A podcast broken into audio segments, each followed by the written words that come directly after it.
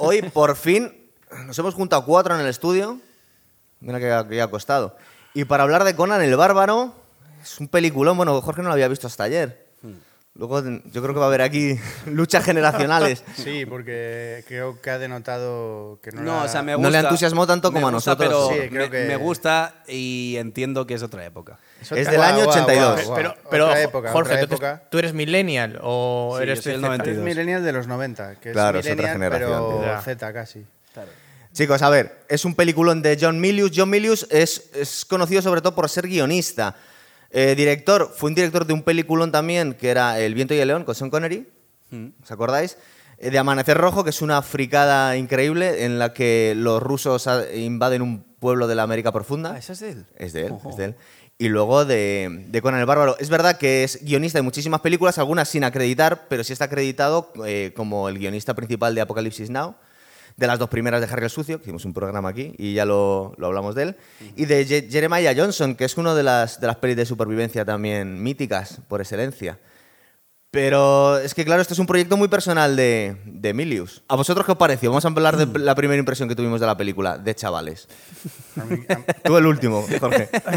yo- yo- para mí tiene un color muy de los 80, tipo Indiana Jones. O sea, tiene un, ese, ese romanticismo, no sé si que, quisieron imitar con la peli Super 8. hecho, a- acabas de decir una cosa muy interesante. Tipo Es que, ese, es, que es el una mezcla, es color una mezcla de, de 80. muchos colores que tiene aquí. muy interesante. Porque fijaros, yo una de las cosas que está viendo en este último visionado es que me estaba recordando mucho al Cid de Charlton Heston, pero porque los decorados y la luz, estamos hablando de los mismos sitios. Está rodada en España totalmente. Es que él Sí, claro, acaba de decir una cosa y es lo de Indiana Jones y es cuando, por ejemplo, en la escena en la que entran al templo este, Sí, claro. es que me recordó un montón Claro. a la peli Indiana Jones de la segunda, la que van a la India. Sí, Sí. sí, es que Es es, una- una, el templo es- es un- maldito. es una Maldito. forma ¿Es de, de antes rodar. o es de después del templo maldito? esta Es de antes. Es de antes, mucho Ah, antes. Esta El es la primera película. Se puede haber basado en esta peli un Eh, poco. un poquito seguro. Vamos a ver, eh, esta es la primera película grande, bueno, grande, porque es que había dicho dos tonterías antes, eh, Arnold Schwarzenegger, eh, que le había descubierto John Milius cuando hizo Pumping Iron, y dijo, para darle vida a este personaje de cómic, que está basado en un cómic de un tal Robert E. Howard de los años 30, que se suicidó con 30 años. El tío no llegó a tener mucho éxito, no, no vio el éxito que, que llegó a tener el cómic. Se suicidó con 36. Con 30, con 36. sí. Bueno, vivía... Wikipedia. El tema es que los, bueno, se suicidó cuando se murió su madre. Era un tío un poco complicado, ¿eh? Era un Sí, tío no, raro. hombre, raro era. Un raro. los cómics de Conan, el tema es que además. eh, Pero escribió novelas, él, tú ¿no? que- Escribió sí. novelas más que Sí, los cómics, pero ¿no? el tema es que además los, los cómics de Conan están como muy olvidados en el tiempo. Es decir, es como cuando vas a una tienda de cómics, tú que lo conoces también, Sí. es tipo en plan corto maltés, de estos personajes que son de principios del siglo, que dices, Exacto, vale, claro, sé que es un clásico, pero ahí está, o los de Burberry de estos. A pesar de que se han integrado en el universo Marvel. Porque los, ¿Conan? Conan. Dios vos- santo. han, originalmente no, pero luego Marvel los ha integrado dentro del universo. Lo que pasa es que no lo ha. eh, ah, eso no lo Sacado sabía. los Vengadores. Sí. no lo sabía. no lo ha sacado, digamos, eh, a primera línea en los ¿Porque últimos Marvel años. Compró, la- compró los derechos de Conan o cómo? Eh, me imagino que sí. O sea, si buscáis por internet, Sí. veréis eh, cómics de los años eh, 50, 60 que tienen el logotipo de Marvel. Ah, vale, pero eso también, por ejemplo, lo hace DC, pero no los mezclan, porque, por ejemplo, eh, DC tiene, ¿conocéis el cómic de Sandman? Que llevan años intentando hacer una película. Hay un cómic que es como súper oscuro, Sí. psicotrópico, tal, que llevan años intentando llevarlo al cine y es, eso es inabarcable. Y, y es como de DC, pero es un sello propio, es decir, no lo mezcla con Superman o Batman, ¿sabes? Eso es como... O, por ejemplo, Marvel tiene también un sello que se llama Dark Horse, que también que es como cómics, eh, son como cómics para gente más adulta, Sí. por ejemplo, los del Castigador y cosas así. Es que lo- los cómics de Conan estaban bastante en el olvido. Era un proyecto muy de Milius, porque John Milius es un tío muy ideologizado. Pero es curioso el tándem que hizo para hacer esta película, porque aunque vemos unos diálogos grandísimos, los diálogos solo, la, la autoría está compartida con Oliver Stone, que es su amigo del alma, y cada uno está en un extremo ideológico y al final se han juntado por los lados. se han ¿Es muy caído los dos. ideológico en plan? Pues que uno es el- lo más de derechas del mundo y otro es lo más de izquierdas del mundo. Ah, sí, sí, sí. Ah, sí, no sí. Eh, él dice que es anarquista él.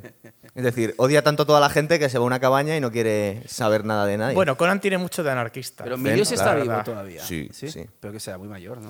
Tú tienes 80 años ya. Pero es el creador de las películas con más testosterona de, de- de Hollywood. Él ha estado implicado, de alguna forma. Siempre. Entonces, este era su proyecto personal, que estuvo dando muchas vueltas a ver si encontraba al, al Conan perfecto, hasta que es que yo creo descubrió... que Arnold pega. Claro, es que eh, sea, es la luego hostia. podemos hablar si es el mejor papel de, de Arnold o no. Hombre, es el que más, pues para mí, bueno, ¿A nivel de Terminator. fama o a nivel de actuación? El que le venía como anillo al dedo, digamos, Total. en esa época que estaba, digamos, en, en- en su cumbre de, De como culturista. Eso es. Eh, porque Sí, luego joven.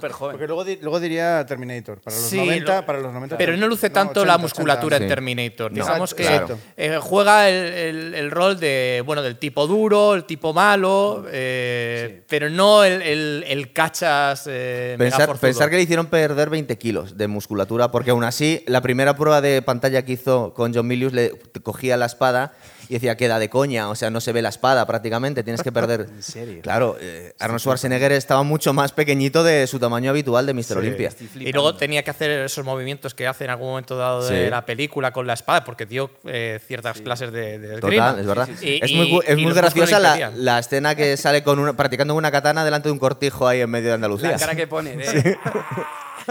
A ver, eh, el reparto. El reparto. Arnold Schwarzenegger en su primera gran película.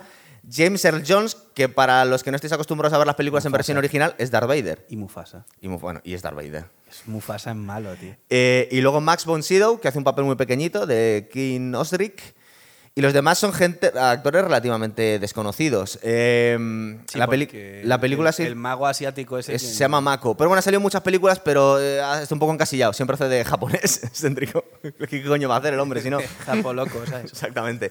Está grabada totalmente en, en Madrid, entre Madrid y Almería. Se ha hecho. Y, De hecho- y Ciudad Encantada de, Por de favor, Cuenca, claro. que se le De hecho, vi identifica muy una cosa, vi una, hay una escena en Sí. la que entran a la ciudad esta que tiene la Torre de las Serpientes, que hay una, hay una toma Sí. que se ve como hay una montaña y como hay como unas torres que van subiendo y estoy casi Es la Alcazaba de 100% en la Almería. Alcazaba, Sí, sí, eso te iba a decir. total. Dije, joder, sí, No, no, está ahí. es que he estado hace mm, tres semanas en, en Almería, ¿sabes? Y dije, hostia, si es la Alcazaba, ¿sabes?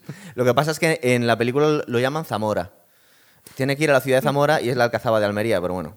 O sea, la película está como ambientada como si fuera España, eso no me pisa. No, No. Es, una especie, es que es una especie de época mítica que le llaman la era de Iboria, que hablan de... Es un popurrí, ¿verdad? Es un popurrí porque, porque hablan de Atlantis, hablan de Estigia, pero luego Sí. me- meten la palabra Zamora, me imagino, porque al director le hizo gracia ese nombre. Sí. O sea, digamos que no hay unas coordenadas eh, cronológicas o mitológicas claras eh, que identifiquen a la película. Es un, un lugar que, que nunca ha existido y en el que claramente el director pues, se ha inspirado en, distintas, eh, bueno, pues, distintas eh, partes de, de la mitología escandinava. eh, Hay eso. Hay un poco de todo. Lo, lo tengo yo por ahí apuntado porque en una, en una frase de un diálogo creo que mete cuatro mitologías distintas en, en una misma frase. Eh, no, sí, total. Eh, aparte de los diálogos y la primera cita, nada más empezar la película te, habla, te mete una cita de Nietzsche que te dice lo que no te mata te hace más fuerte. Ya te mete un poco el tono de lo que va a ir toda la película. Luego podemos debatirlo cuál es el secreto del acero, que hay unas, hay unas rayadas en internet increíbles a ver cuál es el, el acertijo. Es la pregunta que le, hace, que le hace su Dios, ¿no? Para subir al cielo. ¿Cuál Claro, es, es del como, es como el. Sí, el. Pues la, la palabra clave que tienes que tener para, para entrar en el, en el Valhalla De, de Chrome. de Chrome, eso es. Pero una de las cosas que yo estaba reflexionando cuando vi la película ayer, digo, yo creo, y voy a decir una burrada, pero yo creo que es la mejor banda sonora del cine, de todas las películas. Pero fijaros por qué lo voy a decir. Porque, bueno, es, la banda sonora es increíble. Venga. Pero sobre todo porque tiene el mayor número de melodías que podemos recordar. Porque normalmente tú escuchas la banda sonora de una película y te acuerdas de una, dos, tres melodías como mucho. Pero aquí tiene un montón de, de- de melodías que te, va- que te van a sonar. Es decir, la banda sonora de Basil Polioduris, que tiene además la banda sonora de Robocop, que también te pilla a ti un poco lejos, pero tiene el- la banda sonora de La caza del octubre rojo, que también es un musicón. Esa banda es la hostia. La del Octubre Rojo es guapísima. Pero la de Conan, chicos, Sí, verdad. la verdad es que eh, la película no sería la misma sin esa banda sonora que le imprime el ritmo que necesita en cada momento. O sea, un- pasa de un ritmo épico a uno más melodioso cuando hay que desarrollar la trama, vuelve al ritmo épico cuando hay violencia. eh, la verdad es que eh, te ayuda a, a seguir eh, la narrativa y, y a, a adoptar a estados de ánimo acordes a lo que está, se está viendo en el momento. Es que- Y, y, ojo, y, y además eh, son ritmos muy diferentes, eh, pero no hay transición. Pero aún así no te llama la atención que pase de, de ese ritmo rimbombante a otro melodioso en, en- en cuestión de nada, de un segundo. Claro, fijaros que cuando coge el- la caza del octubre rojo, porque es el tipo de música que hace Basil, Basil, como si fuera colega, Basil Polioduris, eh, está usando algo parecido al himno soviético, estos cantos, Sí. y Los aquí tiene un poquito que ver, ¿sabes? pero aquí tú mezclas esos cantos con algo muy wagneriano, porque estamos, nos están citando a Nietzsche. Están sonando unos, que casi es el- el- el- la marcha de las Valquirias, Ah, hay Valkyrias. y, te- y hay Valkyrias en la película, La y te- es como tú empiezas a escuchar el principio de la película y te dan ganas de invadir Polonia. Es decir, es una cosa que suena muy, muy, muy salvaje, Sí. ¿verdad? Sí, sí, Sí, cuando totalmente. llegan, la, cuando llegan los tíos a caballo. Claro, es decir, lo- eh, empieza la película con la cita de Nietzsche, la música de Basil Polioduris y nos empiezan, es un- el diálogo que tiene el padre Con con, padre, con Jorge Sanz, Sanz. que, que claro, si no te lo dicen, pues casi no lo reconoces, porque Sí, debía tener ahí que 10 sí, añitos, ¿verdad? Menos, ¿no? Es muy pequeño. Sí, es un crío. Sí. Y no recuerdo muy bien, ¿os acordáis un poco lo que le...? Porque básicamente le, le está, le está haciendo una cura de... Le está diciendo, mira, donde le dice que le, le van no a preguntar el secreto de- del ni de acero. sí. humanos, Le ni de animales, ni de En esta vida no te nadie". fías ni de un hombre, ni de una mujer, ni de un animal. Fíjate de esto y le enseña la, la espada. Entonces, aquí que lo usamos mucho en el programa, que decimos, esta película se podría hacer hoy en día. Esto es un no absoluto desde el minuto uno de la película. Sobre todo ¿verdad? por la escena en la que cuando le tienen esclavizado le meten a una mujer en la celda. Y se quedan todos los japoneses mirando Bueno, ahí para ver yo, cómo cre- se yo creo que la película ¿sabes? la habrían Hombre, censurado eh, muchas a- veces a- antes. ¿eh? A ver, la, la serie tiene cosas que tiene varias razas. O sea, Sí. podrías por- tirar por ahí. eh, Tú estás falta- intentando hacerlo friendly, ¿no? Falta un- una persona de color. No, el- malo, el- el el- malo, el- el malo, el Este- malo a la y hoguera, y precisamente malo. por eso es políticamente incorrecta, porque el malo es negro. Pero el malo es más bien Siux, ¿no? No. El malo es Mufasa, tío. No, el Es malo Darth el que, Vader. el que tiene que es gordito, así con la papada. Mufasa, tío. El, malo tiene una papada, es una persona que da muy mal rollo. El malo es Mufasa, tío. Hombre, da mal Eh, rollo es con un el pelo que le eh, pusieron. Es un actor de. Es un actor de. de- ¿Pero es negro? Básicamente. No, pero es un, es Es un medio, actor. medio negro, azules. Vamos a ver, Jaime, ¿te ¿De acuerdas, color? por ejemplo? ¿de color? ¿Te acuerdas del jefe de Jack Ryan, de Juego de Patriotas y todos estos? Es, es el mismo hombre. Lo que pasa es que sin la peluca esa horrorosa, tío. Es Mufasa con una peluca horrible de pelo liso. Y lo que pasa es que ese actor tiene los ojos azules. Era Sí, James Earl Jones, bueno, creo que lleva. No sé si lleva los ojos azules o lleva lentillas. No, no, yo este creo que los tiene azules. De también siempre. lleva lentillas de serpiente en esta película, también en algún Una momento. escena en la que se convierten en las serpientes. Bueno, la primera. Esta, básicamente, yo creo que la mayor parte de la película está grabada en la meseta. Eh, Casi todo está en la Sierra de Gredos. Yo creo la mayor parte de la película. Vemos el, el ataque al poblado de Conan. Eso es eh, la montaña de Madrid, yo supongo. Tiene vamos. toda la Sí, pinta, ¿verdad? Sí, me recuerda a esas dehesas que hay antes de llegar a la sierra. Por cotos, por ahí. Sí, eh, se rodó también en Segovia, o sea que podría ser eh, Madrid, podría ser Segovia. Eh, y además, eh, esto no sé si lo habéis leído, pero mientras estaban en el rodaje ocurrió el 23F. Eh, ¿Ah, sí? eh, sí, No, no. Era, el rodaje fue en 1981 y justo en el mes de febrero estaban haciendo eh, las escenas en Segovia, que probablemente sean esas que se ven eh, pues Sí. al comienzo de la sí, película. sí, sí, sí. Eh, no y la Guardia Civil, pues eh, justo ese 23F se acercó allí porque bueno, había unos americanos que tenían explosivos, que había mucha gente y entonces pues querían ver si todo estaba controlado por allí. Eh, nada, vieron que, que sí, que todo era, estaba en orden, que luego el 23F no fue a más y entonces pues se quedó como una anécdota, pero les pilló en el rodaje y la Guardia Civil fue allí a controlarlo. Hostia. Eh, ¿Qué tenemos de eh, actores conocidos? Tenemos a Jorge Sanz muy jovencito y tenemos a una reina del destape, a Nadiuska, que es su madre. ¿verdad? Guapísima, por Una tía cierto. guapísima. Que sale dos minutos. Sí, aparte, bueno, y no, y no, no lo hace mal la tía, ¿verdad? O sea, em, transmite bastante. Pero es que era una tía que estamos haciendo películas con, con Alfredo Landa. A mí, lo que me pasó, a mí lo que me pasó con la peli y es eh, que se no, no digo que sea mala ni nada, ¿eh? o sea, a mí la peli me parece No, muy no buena, oses. Pero, pero se nota que es de otra época porque lo que sí que me he dado cuenta es que hay planos que son excesivamente largos. O sea, hay planos de tensión. Por ejemplo, la madre mirando a Mufasa. O No le llamas Mufasa, por favor. Bueno, no, pero no le pierdas. Es que, Sadum. Sadum, eso- es. A, a ti esos planos no, no te me gustan. parecen demasiado largos, tío. Para Pero, pero por ejemplo, te encanta eh, la trilogía El dólar y son planos larguísimos también de Sergio Leone. Son planos distintos. Sí, y es cierto, es verdad, eh, o sea, te doy 100% la razón, eh, debe ser porque esta peli me gusta menos, no lo sé. Pero el hecho es que yo había planos que yo decía, joder. Ya, pero pi- piensa una cosa también, que es que eh, John Milius no es un superdirector. John Milius es un super guionista y es un super desarrollador de películas y es como la testosterona de Hollywood, pero no es un tío la que es un trilogía del experto en- dólar, los planos que hay tienen muchísima más tensión que en esta, tío. Sí, Porque esta peli, a ver, sé que voy a pecar de pagano y voy al infierno no, con esto. adelante, No, adelante. Pero me la estaba tomando a coña totalmente, ¿sabes? Era en plan de. Bueno, y la hostia, madre le mira así y el otro la va a cortar la cabeza. Es como, vale, es una peli de un vikingo dando, bot- dando botes, pero me refiero a la trilogía del dólar, en cambio, el triángulo mexicano que se marcan de dónde está el oro, la pipa del, del feo no tiene balas, tal, el malo. O sea, es como. mm, o sea, tiene una historia construida mucho, mucho más tensa para mí Sí, sí. que aquí. Aquí lo que vi que los planos eran muy largos. Luego, por ejemplo, eh, hay cosas que. En Estamos esa- en la primera parte de la película. Vamos sí, a ir en me orden. refiero, por ejemplo, una movida que también me llamó la atención, que se podía hacer exactamente igual hoy, pero sería de otra forma. Cuando, por ejemplo, se come al buitre, que le va No, la primera parte, la Ya, primera pero parte. escucha, pero sí, igual, sí, que, déjame pero claro, esto. pero que eso es, que, que eso es claro que es un, es un mm, Me refiero, un ese buitre plano- mecánico muy cutre. No, no me refiero a eso. Ese plano, por ejemplo, es muy largo. Entonces es como, hoy en día tú podrías hacer un... e, O sea, tú hoy en día po- podrías hacer una escena en una película en la cual un buitre empieza a intentar comerse a alguien y ese alguien le muerde el cuello y quedaría como que fuera algo impresivo. Sí.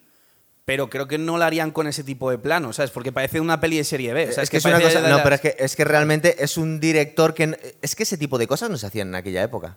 Claro, es que yo creo que lo está viendo. eh, Yo lo estoy viendo con los ojos de hoy, Con claro. los ojos de hoy. de 40 que- años que la hay, una- hay, un- hay mucho bagaje Y un filmográfico detrás. claro, claro. eh, pero entonces, eh, sobre todo cuando la vimos de niños, joder, es Eso que es. era impresionante, porque no habíamos visto una película así. O sea, nos, Nunca. pilló, nos pilló virgen. de- In- en ese inauguró lo que es, Es el que género de, que, que se llama de, de espada y brujería. Sí, aunque ya había habido. O sea, había películas de, de aventuras que, que Sí, también que eran todas espadas. cutrísimas. Es Sí. un mundillo cutrísimo todos. Bueno, probablemente en su época, cuando salió, la gente que los vio en los, en los años 50 y 60 también tuvo la misma impresión que nosotros, Sí. que dijo, oye, esto es súper novedoso. Sí. Lo que pasa es que nosotros también ya lo vimos con ojos de entonces. yo lo veo con Y- los ojos y- de ahora, Y, la- y las películas como Jason y los Argonautas, eh, Hércules, Ah, sí, Lucha Titanes. pues, todas sí, esas- Battle Marino, todos Sí. esos mezclan aventuras, magia y demás. Eh, Pero en el fondo, cuando las veías entonces, te parecían lejanas y un poco cutres. Y en cambio, con el bárbaro era entonces la novedad. Y, Pero y era la modernidad. como una peli de aventuras, Sí. Pero mira, Seguramente a ti te, te está dando la misma impresión que si coge un chaval y ve Star Wars las originales por primera vez. Claro, ¿Qué Pero- cojones es esto, Pero tío? sobre, sobre, Claro, esto, exactamente. eh, sobre esto, el, el tema de los efectos especiales por ordenador, a veces han dado o a veces han quitado. Porque tú te, tú te ves Spartacus, tú te ves Spartacus, la, la de Kirk Douglas, Sí. y ahí se Esa usaba es cientos, cientos de extras. Y, Y se decorados nota, de la hostia. Se nota la batalla, Sí. la batalla es mucho pa- más real. No, lo que pasa Sí. es que Espartaco yo no la pondría en este, en este género. Espartacos de antes, eh, claro. Y además o es sea, una peli no, de no- es de aventura, sino que es una película épica de. Del Pep Bloom. Pero, por ejemplo, has dicho una cosa muy interesante que ver, le pasaría a un chaval también. Tú cuando, por ejemplo, cuando ves Star Wars, la primera, el primer plano es eh, un contrapicado desde abajo y estás viendo el triángulo del destructor estelar, ¿vale? Eso, por ejemplo, seguramente en esa época era como, wow, ¿sabes? Que en el cine nadie de esa época había visto en los 70 una cosa así. Y sin embargo, hoy un chaval con todas las pelis ya que hay de naves, de, de explosiones del espacio y tal, ve eso y dice, vale, ¿cuánto va, ¿cuándo pasa el todo? Que esto va muy lento. ¿Sabes Claro, lo que te digo? claro. Pues me pasó Eh, un poco igual. de- yo vi, del buitre y dije, Sí, pero Vale, claro, de, hecho estoy pensando en todas las series o películas de fantasía que se han hecho que algo tienen que agradecer a, ah, claro, a- a- Star Wars o a Conan. claro. a Conan. Estoy pensando, por ejemplo, en El Señor de los Anillos. Estoy pensando en Juego de Tronos. De alguna forma son herederos clarísimos de Conan el Bárbaro, pero claro, estamos hablando de que tiene 40 años y los efectos especiales en ciertas cosas envejecen muy mal. Pero también la misma coreografía de las luchas de espadas. Es decir, las luchas de espadas estaban muy bien hechas para la época, pero hay muchas que cosas buena, que hoy en día, sí, pero algunas te, te chirrían. O sea, la, la sangre es muy, es muy roja, Pero eso salpica mola, mucho. A mí, Eh, de sí, hecho, sí, porque ya lo estás asociando gustó- a Tarantino ya. No, pero me refiero que una de las cosas que de hecho que me gustó de la peli fue que era gore, ¿sabes? Y dije, hostia. Ah, ¿cómo Sí, se tiene sangre, aquí, todo Tiene lo que sangre, pudo en aquella época. Todo lo que pudo Sí. Milius en aquella Bueno, época. pero es bastante, joder, Sí, no, cuando- claro, pero que, que- que se estaba volviendo loco él, ¿eh? Se supone. Piensa que era el guionista de Harry el Sucio haciendo una película, él un poco desfasándose. Dice, cogió, guapo, a mí- a un- mí eso me gustó. Claro, cogió a un culturista, eh, eh, pintó todo el guion con su compi Oliver Stone, eh, que tiene muchos toques de, de Nietzsche y del Pero Oliver de la Stone le ayudó entonces a hacerla. ¿o Es el, es el co-guionista, Hostia, Oliver Stone. qué guapo. De hecho, por lo que he leído, es, es más guionista él que Sí, Emilius. sí, porque Milius tenía muchísimo trabajo, claro, tenía bastante cosas que hacer. El, el ataque al poblado. Luego hay muchos frikis que han hecho muchas teorías sobre, sobre el, el significado del secreto del acero. Lo que le está contando el padre antes de que ataquen a- al poblado es que cuando llegue al Valhalla, Chrome, Odín, o la mezcla que, que Pero se ha liado. Chrome es un, es un sinónimo de Odín. No, es, Es un dios es un, inventado. es un dios inventado, Con- pero tiene mucho de Odín. Sí, con reminiscencias Claro. vikingas. Aquí también nos está recordando un poco a San Pedro, que en las puertas del cielo le va a preguntar, le va a juzgar, pues aquí le va a decir al vikingo o al bárbaro cuál es el secreto del acero. Y es una especie de acertijo que tiene que descifrar a lo largo de su vida para dar la respuesta correcta. Es como, pues, yo qué sé. Es un acertijo, exactamente. Y nos quedamos toda la película pensando porque no, no se lo dice al chaval y le matan al padre. Eh, lo que pasa es que nos da la sensación que el secreto del acero es como la filosofía de vida de cada uno y la filosofía de vida del padre estaba equivocado porque era como el jefe del poblado y le han pasado por encima una secta que luego al final de la película nos enteramos de que iba, bueno, o que ha ido cambiando de prioridades este Zulsadum, ¿verdad? Bueno, pero el tema es que sí. Que realmente era inmortal y tenía poderes, porque se convertía en serpiente y tenía la misma apariencia después de un montón de años. Sí, Sí, hizo inmortal milagros. a medias. Hizo milagros, básicamente. Total. Eh, y básicamente eh, arrasan el poblado, le cortan la cabeza a la madre en una escena que, aunque es verdad que es un poco anacrónica, nos imaginamos que era bastante traumática para el niño ver cómo le cortan la cabeza a la madre. Y se queda con la imagen de. Cuando se pone así que dice, es un sol con dos serpientes Con serpientes enfrentadas, ¿verdad? sí. Además, no sé, yo también quiero rom- rom- romper una, una lanza por Tulsa Doom. A lo mejor no era tan malo, ¿no? Porque el, el bueno es Conan, pero Conan también que ofrece la sociedad, ¿no? Barbarie.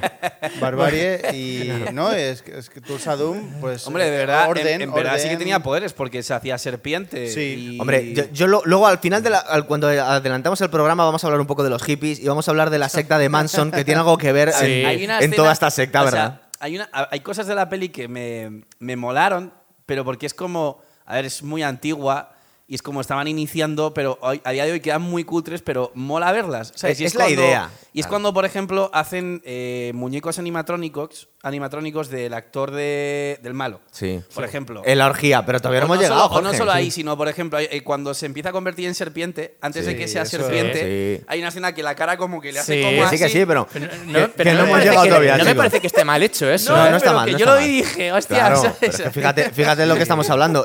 Había que hacerlo con plástico eso. Claro. Secuestran al niño, le arrastran por toda la sierra de Madrid y le llevan a un molino donde se le va a forjar el carácter. Básicamente. No, el molino eh, le imprime potencia, eh, sustancias anabolizantes. sí, total, le mete varios ciclos, ¿verdad? Ves ahí las piernas y dices, ¡hala, tú! Exacto, técnicamente, técnicamente el Conan debería ser una persona eh, chaparradita. eh, Con chepa. Porque no, no tuvo una buena alimentación, muy cachas, muy fibroso, más bien No como un escalador. Se- o, o sin dientes, eh, Sí. habría muerto por congelación. O muerto. Eh, Está claro que ahí, se- ahí se cumple eh, la- la- Magia. el, el adagio de, de- de Nietzsche al principio, ¿no? que lo que no te mata te hace más fuerte, porque ves que al principio son muchos niños los que van y empujando todos mueren. poco a poco van desapareciendo. No sabemos si mueren o no, pero, o, o se los come Conan, va a se ponerse los fuerte. come Conan. Pero al final se queda él solo en el molino. Y de hecho, cuando eh, el, el- el esclavista o el señor este de los gladiadores le compra, Sí. el molino ya se queda parado. Y supongo- supongo Fijaros que bien lo cuenta Iván, que está contando la película conmigo. Eh, y, y le hacen gladiador a Conan, ¿verdad? Pero le, le vemos como un poco bobo. La expresión que tiene eh, Arnold Schwarzenegger, que, que se dobla él a sí mismo durante toda la película. Fijaros que, eh, a- a- aunque es su voz, pero se ha doblado. ¿Cómo Segura- se ha doblado? Que se ha puesto, él, es como, como hacía Clint Eastwood en las películas del- de la trilogía del dólar, que luego se volvía a, a Iba al decir las estudio y luego hablaba encima. Y le hablaba encima. la- porque seguramente la pronunciación en la primera toma de Arnold Schwarzenegger, que no sabía mucho inglés en aquel momento, pues debía ser un poco lamentable. Cuando grita que hace... "Ah". Pero eso, él siempre habló así. en- en las- todavía lo hace en las películas. ¿eh? Es cuando se cae rodando dentro de la cueva esa. Claro, claro. sí, sí. El, Esa- el- el caso es que no, es- no es, no es un héroe que hable mucho, No, pero, pero al, al mismo mola tiempo es muy, que es muy carismático para lo poco que habla. Exactamente, es que es muy guay. Y de hecho tiene mucho que ver con la primera película de First Blood, con Rambo, que la primera, la primera versión que hizo Stallone duraba tres horas y decía que, que estaba lleno de monólogos y que hablaba muchísimo Rambo y que la, la primera película fue horrorosa y que se empeñó en cortar, cortar, cortar y dejar todo el diálogo en plan de... Él dijo, una cosa que queda muy guay en el cine de acción es que hablen bien de ti, pero tú no digas ni mu. Es decir, que sean otros los que digan tu- tus virtudes.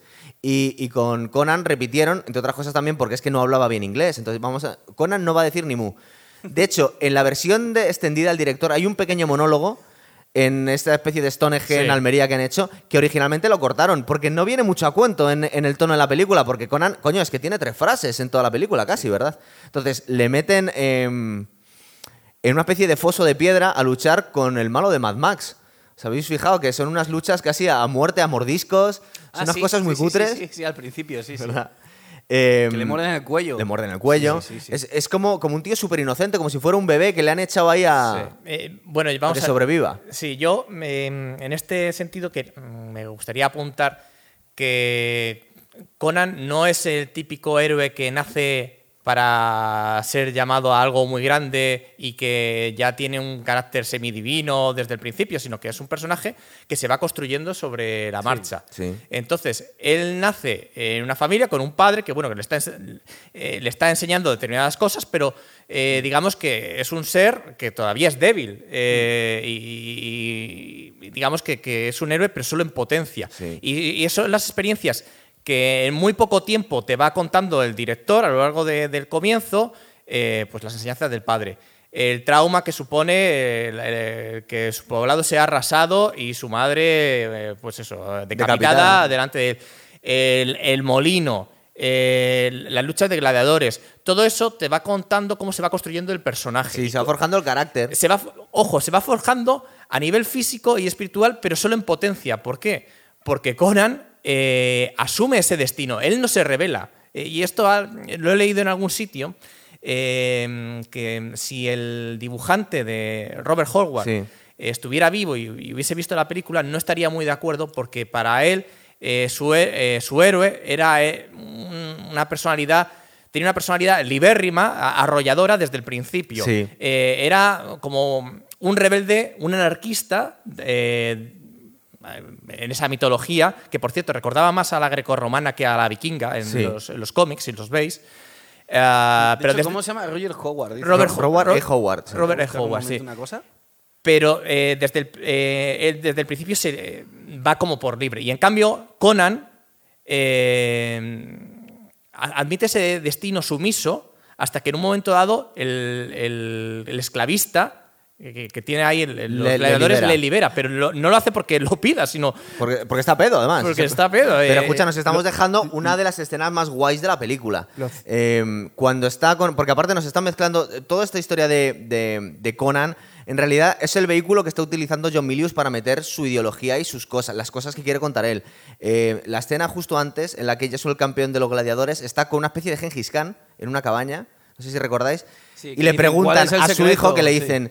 ¿Qué es lo mejor de la vida? Y, y le pregunta a su hijo, que sería el Subotai original, pero luego cogen el nombre Subotai, que era uno de los hijos de Gengis Khan, y se lo ponen al compañero de Conan, y dice algo así como... em, eh, el viento en la estepa, un caballo entre tus piernas y luego dice una par de gilipollas. Dice una infusión de comercio justo y derecho a una vivienda digna y una, una cantidad de progreses que se, que se queda eh, Khan escandalizado. Dice Conan, que es lo mejor de la vida. Y esa frase se nos queda a nosotros. A ti que te ha llegado muy tarde. dice lo de matar a los aplastar a enemigos tus enemigos. y sus mujeres lloren. destrozados y, y oír el lamento de sus mujeres. mujeres. Que el lamento de sus mujeres es una forma un poco más elegante de decir que estaban violando a las mujeres delante de los cadáveres de los hombres. Pero claro, que eso es lo que se supone que hace un bárbaro.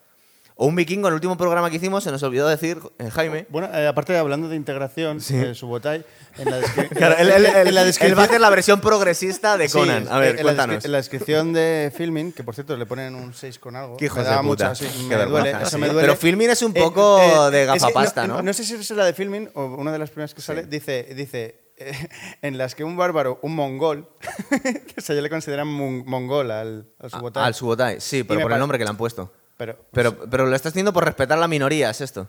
o sea, no- no, es- están en un mundo en el que Mongolia no existe. Ya, es verdad. Eh, o sea, me parece, quería denunciar esto. No, una cosa que en el último programa de. mm, Cuando estábamos hablando de cosas que no se pueden hacer hoy en día, el último programa que hicimos, que era el de vikingos, hay una escena en la que se mete en un lío la mujer de, de Ragnar, la Gerza, porque mata al, al hermano del rey que se lo habían mandado infiltrado para que espiara lo que estaba haciendo Ragnar. ¿Qué es lo que pasa? Que ella se queja de que está intentando violar a una mujer eh, sajona y luego la intentan violar a ella. Entonces, cuando están en, un, el juicio vikingo, tiene todo sentido del mundo que Ragnar se queje que han intentado violar a su mujer. Pero que han intentado violar a una mujer que está saqueando, quemando y decapitando a toda la gente de los poblados, pues es una cosa un poquito anacrónica, ¿verdad? No tiene mucho sentido. Y esta película, dentro de lo que cabe, en el año 82, que Milius sabía ya lo que era la guerra con, los defensores de lo políticamente correcto, porque había hecho las dos de, de Harry el Sucio, estaba haciendo lo que podía. Pero básicamente lo que está intentando es, mm, fijaros, eh, el, el- el- el duelo que tienen aquí el hijo de Genghis Khan, que será el favorito de su padre, y Conan, cuando les pregunta, están todos sentados borrachos y dice, a ver, la filosofía vida, ¿qué es lo mejor de la vida? Y uno dice que ya se ha forjado su carácter, como dices tú, a base de matar, de sobrevivir. Dice que él está encontrando placer en, en dominar a la gente y su hijo está un poco, no sé, un poco millennial, ¿no? Quiere ser libre por la estepa. Quiere ser libre por la estepa y el viento en sus cabellos. Y dice, tío, por favor. Eh, Esa es, la, a ver, es- eh. es- esa- es la clave de, de Conan, ¿no? El no tener eh, moral, o por lo menos una moral que recuerde a la judeocristiana. Eh, aunque luego no quiere decir eso que no se alinee con el bien. Eh, pero digamos que es un personaje pragmático. En los, Eso co- es. en los cómics, en En la los película cómics pasa exactamente lo que dices tú. Que cuando van a rescatar a la hija del rey ese, es porque le conviene. Claro, porque le conviene. vengar, punto. A- aunque eh, digamos que todos identificamos a Tal Sadun como el mal. Y de hecho, eh, Valeria, en un diálogo que tiene con Conan, le Sí. dice: es que Tal Sadun es el mal. O sea, le está convenciendo a Conan de que ellos eh, se están alineando con el bien Sí. y, y que lo- el otro es el mal. Pero Conan. Lo que quiere es vengarse, ya está. Lo que quiere es vengarse. Sí, punto. O ¿Y sea, y, conseguir el dinero del rey para. Sí, eso es. En algunos cómics que me he leído también de Red Sonja, eh, un poco, la, la verdad, es un poquito más oscuro que la peli, pero es- la peli lo pinta como un personaje oscurillo que no está nada mal. ¿En los cómics en- es más jodido o qué? Sí. Es que cómics sí. de Conan nunca he leído ninguno. Es distinto, Eh, porque luego, luego hicieron... Pero, hombre, sigue un poquito esa estética. Pero es que el mundillo ese luego le, le dieron varias pases en el mundo del cine, porque hicieron la de Red Sonja, que fue un desastre, pero también hicieron Conan el Destructor, que fue bastante mala, porque intentaron hacer una peli un poco Disney en el universo de Conan, que Emilio no puede. escopetado. eh, eh, Arnold estaba sujeto por contrato y lo hizo a- muy a disgusto, pero luego han hecho en el 2011 una especie de Conan con Jason Momoa, que a todos nos gustó mucho haciendo de Caldrogo en Juego de Tronos, pero aquí es, es desolador, porque Yo no las he llegado esa ni a ver. ni, ni se te ocurra. Ni- es que ni No, me sonaba. Pero no se ha comido ni ocurra. colín, no se ha comido ni un colín esa peli. Bueno, Yo la- no, la ni sabía que existía. Es horrorosa. La primera película que. La primera escena que se rodó fue eh, la que sale corriendo de unos lobos en medio de Gredos también, y es Ah, sí. la que estabas contando tú. que parece ser. Que, que de, de hecho parece ser que, aunque no sale en la película, le, le pillaron y le mordieron a, a Arnold. ¿En serio? Sí, que, que dijo, joder, la, la primera, la primera escena de mi película época, eh, épica, voy a ser un héroe ya del cine, y dicen acción y me comen. me- le hicieron un destrozo importante los, los perros. ¿En serio? Sí. No sabía. Sí, sí, no sí. sabía. Se cayó en la tumba esta, es una especie de. Es un montón de piedras que está Como un hueco por dentro. se sube arriba para escapar de los lobos y justo cuando está arriba pisa mal y se cae para adentro. Eso es. Y ahí es una tumba perdida de un rey que también tenemos una música épica increíble. Mm. Y bueno, encuentra una espada que se parece mucho a la de su padre, pero la de su padre luego la vamos a ver, que tiene importancia la espada de su padre, que la Mm. hemos perdido, pero la vamos a ver al final de la película. Y esta es otra eh, espada de un rey, no sé si dicen algo de Atlante, bueno, no sabemos muy bien quién, quién es este tío. Le quita la, la capa de La roña mugre, sí. y, y- y rompe las cadenas. Y aquí como ya es otro Conan distinto, ¿verdad? Sí. Y de hecho cuando sale pone cara en plan de, De- os vais a cagar. de Conan, se cepilla es. a todos los lobos. Sí, Total, eh, digamos que ese marca, eh, es un hito que marca eh, el paso de una voluntad o una conciencia de esclavo Eso a una es, conciencia de hombre libre. Sí, sí, sí. Eh, porque digamos que la potencia física y espiritual ya la tenía. Y el motivo por, por el cual vivir, ¿no? De vengarse o de, Y de hecho es bastante- hacer justicia para él. Eso es. Eh, Pero no lo había puesto en Y práctica. de hecho es bastante filosófico también de lo que está diciendo, ese momento de entra en una caverna y va descubriendo su camino haciendo fuego entre las tinieblas, es como y de repente Sí. en mitad del fuego ve la espada, Sí, la coge, la limpia. No, pero fi- recuerda- fijaros, pero mi eso- cami- eso- recordar eso bien la escena porque tiene muchas cosas. Cuando está viendo la espada con la telaraña y al viento, Y que son se cae unas- la cabeza del se cae la cabeza y el Sí. tío se queda mirando y dice Chrome. ¿Por qué? Porque cree que es Dios, su Dios es el que le está dando alguna señal, porque le va a dar bastantes señales Chrome a lo largo de la, de la película. Sí, la verdad es que la película recuerda eh, al, al periplo, ¿no? Al viaje que hacen los héroes en, en casi todos los relatos Sí, épicos, ¿no? épicos. Y además hay muchas fases. Y, es una peli de aventuras, en verdad. Claro. Claro, y, y entonces una de las fases. eh, pues es un ladrón, es un ladrón. También, entre otras es cosas, un es un ladrón, bandido. Pero, pero eh, eh, recibe No, una pero llamada. él, no somos bandidos, es como la parte, es como el nombre un poco con, con- con cierto honor que tiene un, un criminal y dice, no somos bandidos, que es lo que decía Pablo Escobar en, en Narcos. Pero es que el, bandido es libre. Claro. Eh, es como eh, la canción del pirata, ¿no? De, de Mm. Pues, eh, Oye, el pirata es libre. Entonces, que es un criminal en, en cierto modo, Por lo que dices tú, que pasa de, de una moral de esclavo a encendiendo el fuego a través de las tinieblas, descubriendo su propio, iluminando su propio camino, ¿no? Fijaros que. esa espada. claro, y, fijaros además que eh, los diálogos, las frases que Con- eh, Conan tiene muy poquitas, pero son geniales. Eh, por ejemplo, estamos acordándonos de la oración que tiene a Chrome un, un rato dentro, dentro de un rato también. Vale, ¿Qué más tenemos aquí? Después sale de ahí- luego llega a la ciudad encantada. De, de Llegaba a la ciudad encantada. ¿No iba, ¿No iba antes a la donde estaba la bruja esta? Esta, la ah, vale, vale, esa escena, vale. Esa es. Me quedé todo rayado. Digo, digo, yo no me- lo último que me esperaba es que se fuera a convertir en un vampiro demoníaco. Me quedé en plan de qué coño está pasando, ¿sabes? No entendía nada. Es que, es que luego, lo- igual no ha visto tantas películas. totalmente es que tú todavía no has visto tantas ¿qué? películas de lo que es de, se llama espada y brujería. Pero todo este tipo de cosas luego las hemos visto mil veces en muchas películas parecidas, ¿verdad? Sí. Como por ejemplo, ¿qué tipo de películas hay de Joder, eh, se hicieron una que se llamaba Cruel, me parece que era como un, un spin-off de, de Conan. A- Hasta Sina, la princesa guerrera, está todo metido en una Vale, especie de es universo de Sena- Conan. sí, claro, es que yo Eh, Sena la veía Red 7 Sonja, años tomando mm, pan con nocillas. Pero todo eso está- pero, ¿sabes? pero tú piensas que es el universo de. Conan. Todo ese Ya, rollo ya, es el universo de Conan. Es verdad, porque Sena luego hizo un spin-off con el de Hércules, Que era Cruel, que era, que era Conan, que creo que había habido un problema de que derechos. también era un alemán que estaba también cachas. Sí, sí, pero bueno, y, y no no sé. tan cachas, pero. bueno, y luego la, sí, la saga de He-Man, que a, a ti te- también te sonará un poco a No, chi. pero He-Man sí me suena de los Sí. dibujos. Pues también es un Conan, He-Man quieren hacer una peli. Madre mía. Bueno, Bueno, que una hay- una peli ¿eh? Escucha, Hay quiero- una peli de creo que quieren sí, sí. coger al culturista este mm, que hizo de Arnold. Hay- Ah, ¿Cómo eh, se llama Sibon, este? no sé qué Eh, sí, sí, eh, hay un culturista que es, eh, es americano-germano también, que hace poco hizo, hicieron una peli como basada en la vida de Arnold. Sí, Von Callum me parece que se llama. No sé ese, Pero ese tío es- ese, es actor, simplemente es. No, bueno, claro que no, grande. ni Arnold. Pero, Pero, no, pero escucha, cuando hicieron la película de. Joder, es que estamos, nos estamos desviando un poco. La, Callum la que hicieron de los. De, Monger es. de He-Man y lo que eran los Masters, Master del, Universo. del universo.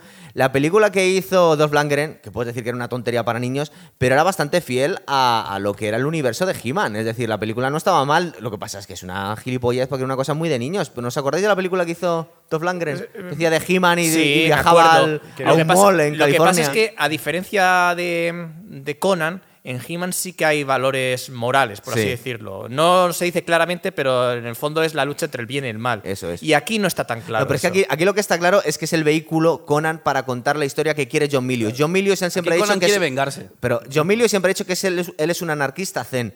Y, y- no, pero es cierto, es decir, y, y Conan es un bárbaro que va por libre, se está, al final acaba haciendo el bien, pero por, por otras razones distintas que lo que sería la moral de la mayoría de la gente. Él va descubriendo un poco por qué mm, lucha contra el mal. Pero no es por un imperativo moral, sino que al final él, él simplemente llega a esa conclusión. Es que tengo que luchar contra esta gente porque igual que me lo han hecho a mí, se lo hacen a más gente. Pero va muy a lo suyo. Es un poco parecido también a los personajes de Clint Eastwood en todo el, el, el bueno, el y el malo. En Sí, el- porque por un tampoco es un dólares. personaje que sea moral, claro, necesariamente. es un antihéroe Simplemente total. va por ahí y se encuentra con movidas. Bueno, contamos lo de la bruja. Eh, una, una bruja que está ahí en medio de, de la nada y, y estamos pensando en este mundo tan peligroso que hace una mujer viviendo sola en una cabaña, ¿verdad? y básicamente le dice, ven aquí, vamos a follar y te voy a dar... Caliéntate en mi fuego. Caliéntate en mi fuego, sí. O sea, es un putón desde el minuto uno la tía, ¿verdad? Sí, sí, sí. Y le Eso dice... es gracioso porque hay Bueno, una escena. es, bueno, es más bien una mujer libre. Sí, muy libre. Pero- Aparte está Eh, Una mujer claro, claro, te empoderada. contrapunto. Ahora tenías que decir una mujer empoderada. De arriba Porque a lo mejor Conan fue rodada en los años 80. No, pero, es, es este- increíble pero lo que esto estás está haciendo. siendo rodado en- Quiera para considera que es una película de problemas. fascistas y él está dando la versión progresista. Te, te estás quedando, vamos, con toda la tropa, tío. A mí me hizo mucha gracia la primera escena que se la ve dentro, que ya está como andando así a gatas y tira Sí. como una cosa al fuego. Sí, y el otro como- está bebiendo cerveza y hace ¡Ah! Sí, ¡Ah! Es la actuación que podía tener Schwarzenegger en aquella época. Eh, bueno, pero es, pero es que le, le- le dice, que ¿tú qué estás buscando? Dice, estoy buscando una serpiente enfrente de otra con un, con que, un- o sea, con un sol y una luna. No se expresaba bien. a ver, tuvo una educación de mierda en el molino ese, claro, no claro, dio no, oratoria. no, no tenía- no sabía ni leer ni escribir ni nada. La, la A germana esa de ¡Ah! No, pero Ah, lo, lo que hace que la poli de bruja. guardería o sea, me la- cuenta que, que la bruja directamente lo que dice, dice, muy bien, yo te digo lo que tú quieres, pero vamos a follar primero. Es decir, le, le- le hace un chantaje que al revés estaría fatal visto. Porque sería una coerción, pues sería casi ca- prácticamente una violación hoy en día. Pero si lo hace la bruja Conan, pues como que está bien hecho. Porque básicamente le obliga, ¿verdad? Dice, no, no, Aunque luego hay una escena de violencia de género y entonces volvemos a lo políticamente Total. correcto. Eh, la tira al fuego. Salen un montón de demonios. Sí, tirarla al fuego está feo. Sí, el, el montón, el montón de demonios son los mismos efectos que veíamos en Cazafantasmas. Es decir, son es como demonios muy. cuando abren el arca de la alianza. Sí, ¿sabes? claro, son muy ochenteros, Sí, tío. Son los demonios guapo, que se hacían en aquel momento. Yo creo que se dibujaban encima de los fotogramas. Yo a mano, entiendo ¿eh? que sí. Supongo que sería la forma más fácil de hacerlo. De todas formas, no está mal, ¿eh? O sea, No, no, no, no, no, se, ven, no se ven cutres. No. Eh, ¿Qué más tenemos? Ah, bueno, aquí, de- de- justo detrás de la cabaña, encuentra a su amigo Sobutai, que estaba ahí encadenado y que le habían dejado ahí para que se lo comieran los lobos. es lo más random que he visto en el cine en mucho tiempo. Es Un poco, sí, pero es que hay que "Ah, meter al- hola, al eh, amigo ¿Qué ahí". haces ahí? Sí, no, es que cierto. tengo hambre, no dejes que me coman los lobos. Ah, vale, vente conmigo, nos Y somos los mejores amigos, vale. Ok. Bueno, se suponía. Era. Yo dije, yo bueno, entiendo ok. que es una víctima de la bruja que lo tiene ahí esclavizado, pero aunque no está muy claro.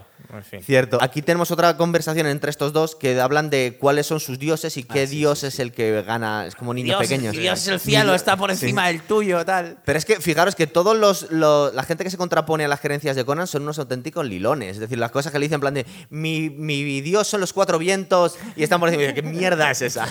claro, es constantemente está, está contraponiendo la masculinidad y la testosterona a todas las creencias que le vienen después, ¿verdad? Porque dice en plan de cuando está hablando con Subotai, con el otro Subotai, cuando está hablando con este Subotai, que es su, su amigo, y le está siempre diciendo cosas como un poco más débiles, ¿verdad? Como les, les- le- está contraponiendo su, su- la cultura de, de Conan, la de los bárbaros, es más fuerte que la de los demás, ¿verdad?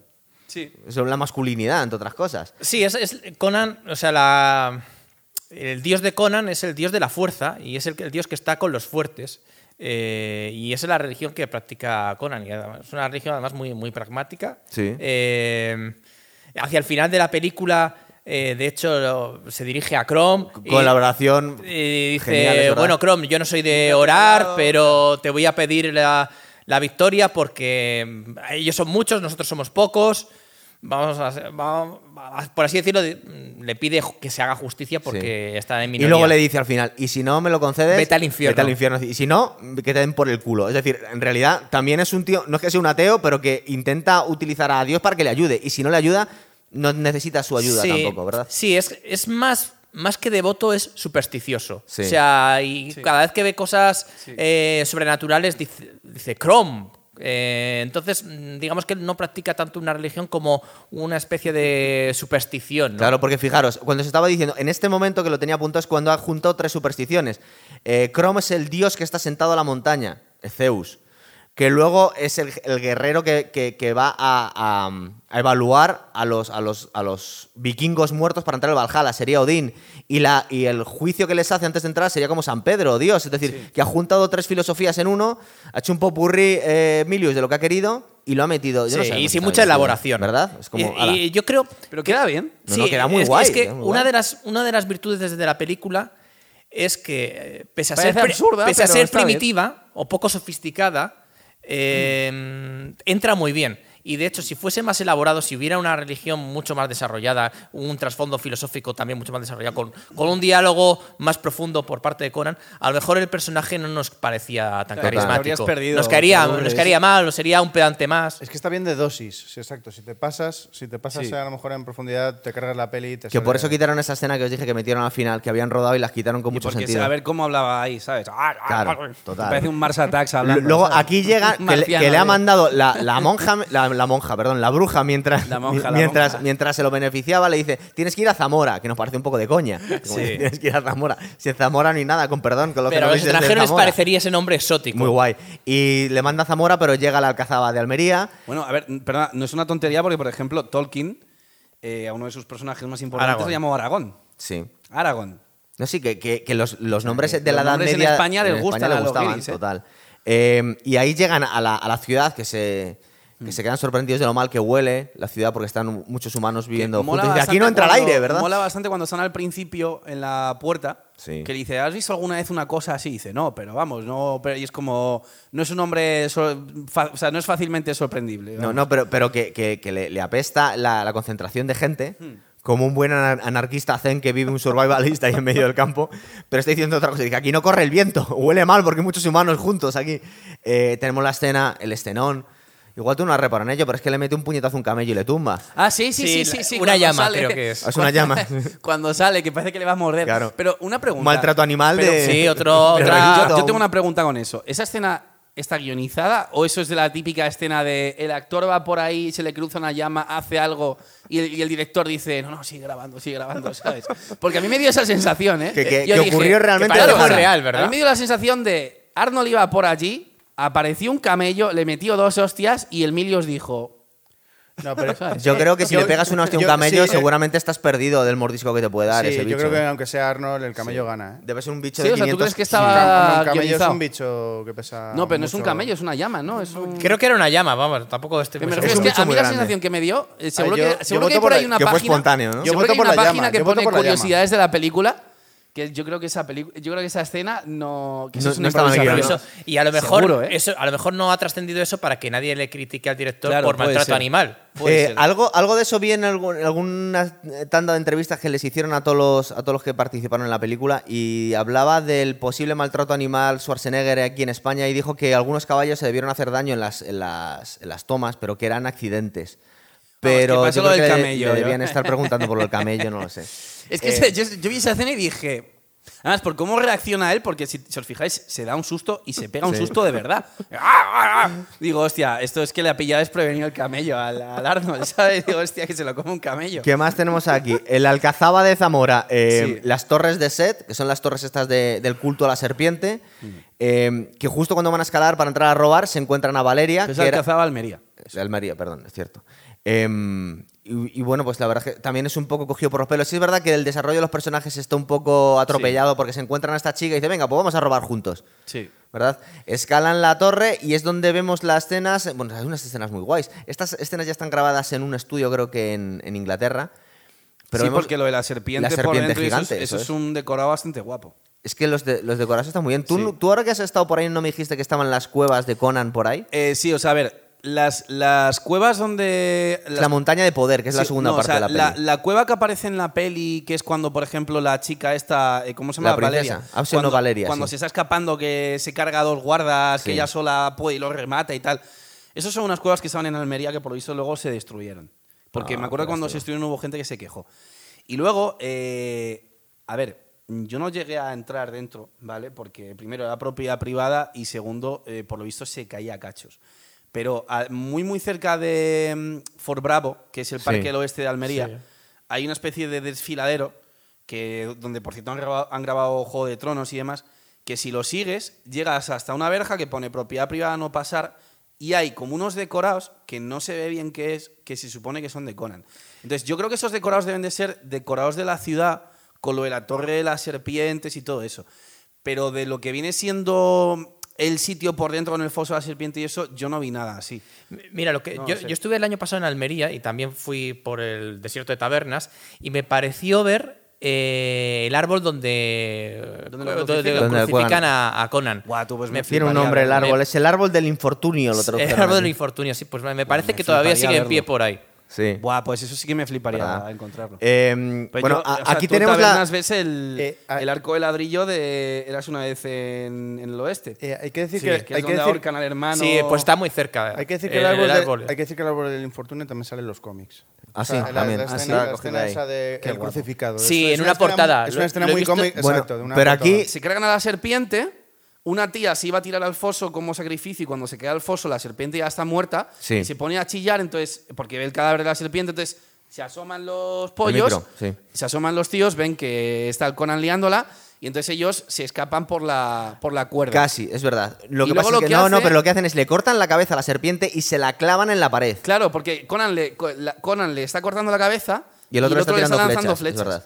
Y entonces lo que hacen es que eh, los monjes estos de Mufasa le, eh, le ven. No, porque se pueden ser los monjes de Darth Vader también. Los monjes de Darth Vader le Vale, los monjes de Darth Vader le. Es que Mufasa es una mejor.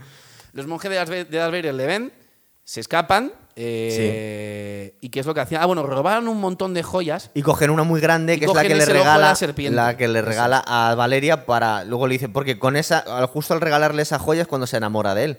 Es Sí. un poco materialista ella, ¿verdad? Y no sé si nos hemos saltado. eh, creo que nos hemos saltado cuando se encuentra el japonés en la cabaña aquella. No, eso va, a venir eso va después. después, va a vale, venir después, después. Pero Ahora es ¿el cuando se cogen el, el mongol? es, es japonés, este es japonés, El brujo. este- es japonés. El brujo Ah, asiático. Ah, el brujo Em, asiático. Aquí, aquí se están cogiendo el pedo tremendo este en la, en la taberna, que están comprándose cosas verdad, con las verdad, joyas. es verdad. Y cuando se quedan, se queda sobao Conan encima de una sopa. Es Y aparecen los guardias los del rey que se los llevan a. Que, que debe ser el gobernante de esta ciudad, de Eso. Zamora, el rey de Zamora, que es Max von Sydow, que es un pedazo de actor, que sale incluso en la última de Me Star suena Wars. ese actor. Claro, eh, salía desde el séptimo sello a. Es un actor mítico, ¿verdad? Sí, a mí me sonaba mucho, pero la verdad es que no lo identificaba en Bueno, ha salido película. muchísimas películas. Este tío es un super actor. Y el rey este les dice que, que su hija se ha hecho del culto de Darth Vader Eso es. y que tiene un puñal para matarle a él. No, que es que están encontrando, fijaros, esto también, es que lo tenía yo apuntado. También yo creo que estaban metiendo un poco, porque eh, Milius hace un popurrí de, de cuestiones históricas.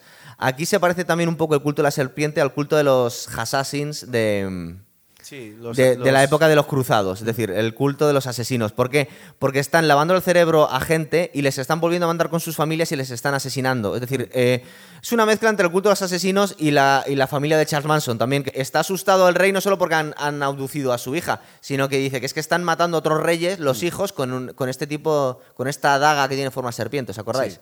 Y le dice, os ofrezco todo el dinero del mundo si me rescatáis a, a mi Y chica. les da un montón de. que De son joyas, rubíes, ¿no? sí. Y aquí, cuando van andando por Almería, y es cuando se encuentran esta especie de Stonehenge, que es un sitio muy guay, el decorado que tiene también algunas, algunas eh, armaduras y, y esqueletos de caballo. Y justo al otro lado, que vemos un poco, es la única parte donde se ve el mar, ¿verdad? Es donde está Mako, que es el actor Ah, este sí, que verdad, es el, mar, es el verdad. brujo. Es verdad, es verdad, es verdad. Pero cuando va el brujo, eh, va él solo, no está con la chica ni con el otro, ¿no? Es que se han quedado atrás. No, es que eso, eso yo no, en ese momento no pillo muy bien dónde están los otros. es que los otros dos se niegan a ayudar a rescatar a la princesa porque dicen que es un suicidio. Ah, es verdad, y si iba Conan solo y la Se va- chica se quedaba claro, llorando. entonces, claro. Y, la es chi- y la verdad. chi- y la chica quería. inst- Pues están enamorados. Ya. Sí, no, no, la- la eh, chica quiere quedarse, la, instalarse la- y la- la formar chica, Y la lo- chica lo- se quedaba hogar. llorando, Sí, es de- verdad. de- la relación entre comillas romántica no es una tontería la que tiene esta chica. Entre otras cosas le está diciendo, Conan, si ahora tenemos todo lo que hemos querido, somos ricos y nos queremos, ¿por qué cojones estás tirando todo por la borda para seguir algo que no sabemos muy bien para qué sirve? venganza. Lo está diciendo. Y se va él solo y se encuentra con el japonés que está a las afueras de esta especie de templo Stonehenge que tienen ahí en, en Almería. Bueno, la escena del japonés me descojone. Claro. Mira, cuando sale de la cabaña y empieza, ¿eres mago? Claro que soy mago, como me hagas cualquier cosa, te voy a echar todos los hechizos que existan, tal, no sé qué. Sí, bueno, es el personaje cómico, ¿no? Sí. Por Era así súper gracioso. Eh, ¿Qué pasa? Que hay- es muy gracioso porque entre otras cosas le dice, ¿tienes flores por aquí? Dice, ¿por qué quieres que tenga flores? Y luego vemos en la siguiente escena por qué. Se va a intentar infiltrar en un- la secta de la serpiente, que en realidad son todos unos putos hippies. Las pintas que llevan... Hay una eh, escena ahí que sí, no, lo, no dicen, cuantas, no lo dicen directamente, pero cuando se va el monje con él, Sí. el monje se va. Claro, claro, no, no, no, no, se claro. piensa que se lo va a trincar. No, total, total. Es, es decir, de sea, alguna forma es, el, es, el, es la... Esta es tu única túnica de sí, vale, ok. Oye, pero enseguida le pilla las intenciones Conan, ¿eh? En Sí. cuanto le dice, sí, sí, sí, oye, sí. ¿te avergüenzas de tu cuerpo? Ella este se le enciende sí, una luz sí, y dice, sí, "Bu, sí. pues le voy a invitar a. ¿Tú no recuerdas venir cuando, para acá". cuando lo vimos de niños? O sea, no nos, no nos pareció violento, pero era, era extraño ver eh, de una forma tan gráfica que una película que están viendo los niños, un, un tío se hacía pasar por homosexual para, para aprovecharse del, del sacerdote y cargárselo. Sí, pero por aquel entonces es imposible que Bueno, tú lo pillaras ese sentido. Yo, creo- Yo- yo creo que, pero era bastante claro. Dice, ¿qué cuerpazo tienes? Vente conmigo aquí detrás de una piedra. Yo, creo que no, no lo llegué ¿No? a pillar cuando era pequeño. niño- creo que sí lo entendí, ¿Y digo, qué- madre qué- de ¿Qué Dios. quiere Yo no- decir yo el guionista? yo con-. ¿Qué quiere decir el guionista con esto? Teniendo en cuenta No lo sé, pero, pero digamos, Inclusión digamos que LGTB. todos los seguidores de la secta son, son hippies. Es decir, son Eh, hippies. pero son él- gente que van con flores él y que están los cantando. hippies, Él odia a los hippies, en cierto Hombre, modo, no. eh, John Milius seguramente. Pero John tampoco, Milius, tampoco, sí. porque luego, pero, pero luego es un asceta, ¿no? Él también. Él es una asceta, pero los hippies no son no dejan de ascetas. ser una especie de secta de izquierdas que Claro. para él serán como gente. En, Bueno, en- en- en el fondo, En, el, en el fondo los También. seguidores de la secta son el contrapunto a Conan. Son Sí. esclavos. Sí. Eh, no llevan cadenas, son pero sojas tienen la- el coco comido. y son Total. todos unos Sí, sí, que sí, sí. alucinan. Y de hecho, Conan les libera. Cuando mata a su Sí, líder. la escena esa que vemos tirando toda la gente a las eh, antorchas. Ellos, ellos no sí. se rebelan, simplemente dicen: "Uy, se ha acabado lo que había, vemos la realidad, apagamos las antorchas y Eh, nos vamos". eh, es gente, es gente que les ha lavado el cerebro porque vemos cómo se desarrolla la, la escena. Una vez que se pone la túnica de, de sacerdote, que la verdad es que canta un poco, porque No, es un sacerdote perdona, gigantesco le- entre pero hippies. Pero le antes, viene bien, a pesar de le que tres le- veces eh, el más tamaño grande que el otro. Antes, perdona, me reí mucho, me reí mucho con una con un diálogo que tiene el japonés este, que le dice, no, yo aquí por las noches les canto a los espíritus y Ah, sí. les hago, y es como el puto chino aquí, ¿qué, qué- qué se estará metiendo? Sí, sí, es un tío. eh, se ha No, quedado un yo, poco- yo les canto y les cuento historias a los espíritus de noche y es como, vale, ok. Se ha quedado un poco trastornado. Es como Travis Un poco, eh, hostia. Taxi Driver. Eh, pero recordar que por lo que le pillan a Conan es que se ha, se ha disfrazado de, de sacerdote y está dando el pego, que es curioso porque es gigantesco, es como cinco hippies. Y es verdad que es curioso también que le valga la túnica del otro. Debía ser elástica. Pero se ha quedado del robo, del saqueo de la anterior torre, se ha quedado el, el medallón. Sí. Y justo cuando está entrando, el tío le da como un pase y se lo deja uno de los guardias y le dejan pasar. Que es lo que pasa, que el guardia le estamos viendo en segundo plano cómo le va a hablar a estos dos super bárbaros, que en realidad son, son dos colegas de Arnold Schwarzenegger que habían chufado él. Ah, que ¿sí? son dos culturistas austriacos, sí, estos dos tíos. Ah, que son los Eh, que iban con, con cuando, mataban a su sí, padre. Thulsa Doom, Jorge. Es que le, le falta respeto a Conan, de verdad, qué lástima. Em, ¿Qué más? Bueno, pues le vemos cómo eh, está dando esta especie de meeting eh, Thulsa Doom a sus, a sus fieles y, y le cogen porque le han detectado con el, con el pase. Este, es que estaba bastante cantado. Es una de las cagadas que hace Conan aquí más, más grave, ¿verdad? Porque, en plan, macho, está entrando toda la gente sin enseñar nada y, tú le enseñas una un- joya. y le pegan un palizón, ¿eh? Le pegan un palizón y aquí es la primera vez que se encuentran Thulsa Doom con, con Conan, que, que está ahí torturado. La y está- segunda. Bueno, sí, la segunda, después de todos Es estos verdad. años. Y aquí lo que dice, mm, con ese acentazo austriaco, que dice, pero tú por qué me haces esto, que has, que has matado a mis, a mis mascotas, me has robado una joya. serpiente". Y encima le has regalado la joya a una tía pues, simplemente por echar un polvo. Dice, ¿por qué me has hecho esto? Dice, porque tú mataste a mi familia, no sé qué. Y le, Mataste a mi le- padre. le- mataste a mi padre, todo esto. Y el tío se queda así un poco pensando, dice, "Jo, porque claro, la que habrá liado ese tío. Dice, ah, sí, bueno, esto debía ser la época en la que seguía el secreto del acero. Y dice, ¿quieres que te diga el secreto del acero? Y aquí cada uno en la película está dando su versión, que en realidad el secreto del acero es tu filosofía de vida. Entonces, ¿cuál es tu filosofía de vida? Y la filosofía de vida de él es, dice, la- el poder de la voluntad de Nietzsche es más fuerte que el la acero. carne. Dice, mira, a esa chica, ¿ves Y esa, esa- chica esa tan guapa? es Ven para acá. ¿eh? Y la tía va y se suicida en sus Esa, narices. esa escena es muy poderosa. Es una especie de secta. Dice, tengo la- el poder en mi mano, Claro. el poder de la carne, dice. Sí, la ¿qué carne es el poder del que- Esa acero? escena es, acero. es, es- es poderosa esa escena. Claro. Sí. Porque es como si controlas a un montón de gente, como Charles Manson, Claro. O las. O, ¿Cómo se llamaba? Cualquier religión también. Coño, la secta esta que hubo en Estados Unidos que se suicidaron todos. Los de Waco. Ah, sí, los de sí. Waco. Joder, sí. flipas, ¿eh? Hostia. Cierto, es verdad. Eh, bueno, pues Y aquí en Canarias hubo una cosa parecida. también hubo. ¿Cómo? es verdad, es verdad. Sí, ¿Cuándo? es verdad. Hace, Hace unos no- años, muchos hace años ya. años, sí. Sí, es verdad. Pues se suicidaron. serio? ¿En varios, ¿no? Canarias? Sí, Sí, sí, sí. ¿Pero dónde? ¿En serio? Estoy flipando. Oye, habría que googlearlo, pero yo me acuerdo cuando era pequeño. Sí, pasó. sí. pero hace Ah, muchos ¿sí? años. Yo no sabía pasó. eso. Em, Le condena a la crucifixión, ¿verdad? Dice el tema que le crucifiquen, pero le crucifican a una cruz, le, cru- le atan a un árbol. En realidad, árbol de infortunio que El infortunio. sí. Bueno, pero es que en verdad, a ver, em, fricada histórica. Lo de la cruz típica de los dos tableros de Jesucristo muchos y demás, o sea, los romanos solían crucificar gente en los postes a los lados de la carretera y yo no creo que estuvieran tan bien elaborados No. como la que hicieron aposta para, para Jesucristo. De hecho, yo creo que los romanos lo debieron coger de algún pueblo conquistado. No creo que fuera original de los romanos, ni siquiera lo crucifixión. No, pero ya no digo eso, sino que me refiero que, que independientemente de que la cruz de Cristo sí que fuera una cruz con dos tableros Sí. y eso, porque le querían que la llevase y demás, que en general yo lo que tengo ente- entendido es que a mucha gente sí que la crucifican en árboles tal cual. Sí, sí, sí. ¿sabes? No, lo que pasa es que lo que era horrorosa de la muerte de la crucifixión es Que que, te te, ahogas. que te ahogabas por el, pre- por el peso de tu cuerpo y también... eso y- y rompían te- las piernas. Claro, y también porque te morías de sed y de hambre. es Claro, estabas ahí o sea, durante días. Si tú, por ejemplo, habéis visto La Pasión de Cristo. Sí, claro. La de Mel Gibson, ¿no? La de Sí, Mel La Gibson, Mel ¿no? Gibson, sí. Es, Es durilla, es ¿eh? la peli que está más fielmente basada en la En lo que cuentan. Claro. no, en el propio la- evangelio, en las propias La acusaban un poco de película gore. Es que muy- a ver, es es muy gore, bestia, no la pero es que el. Evangelio se supone que esa escena es gore, ¿no? Entonces, eh, hay un momento en el que se ve que eh, cuando ya ha pasado un tiempo, Sí. los romanos le parten las piernas Sí, a, los, a dos que hay crucificados para que se ahoguen.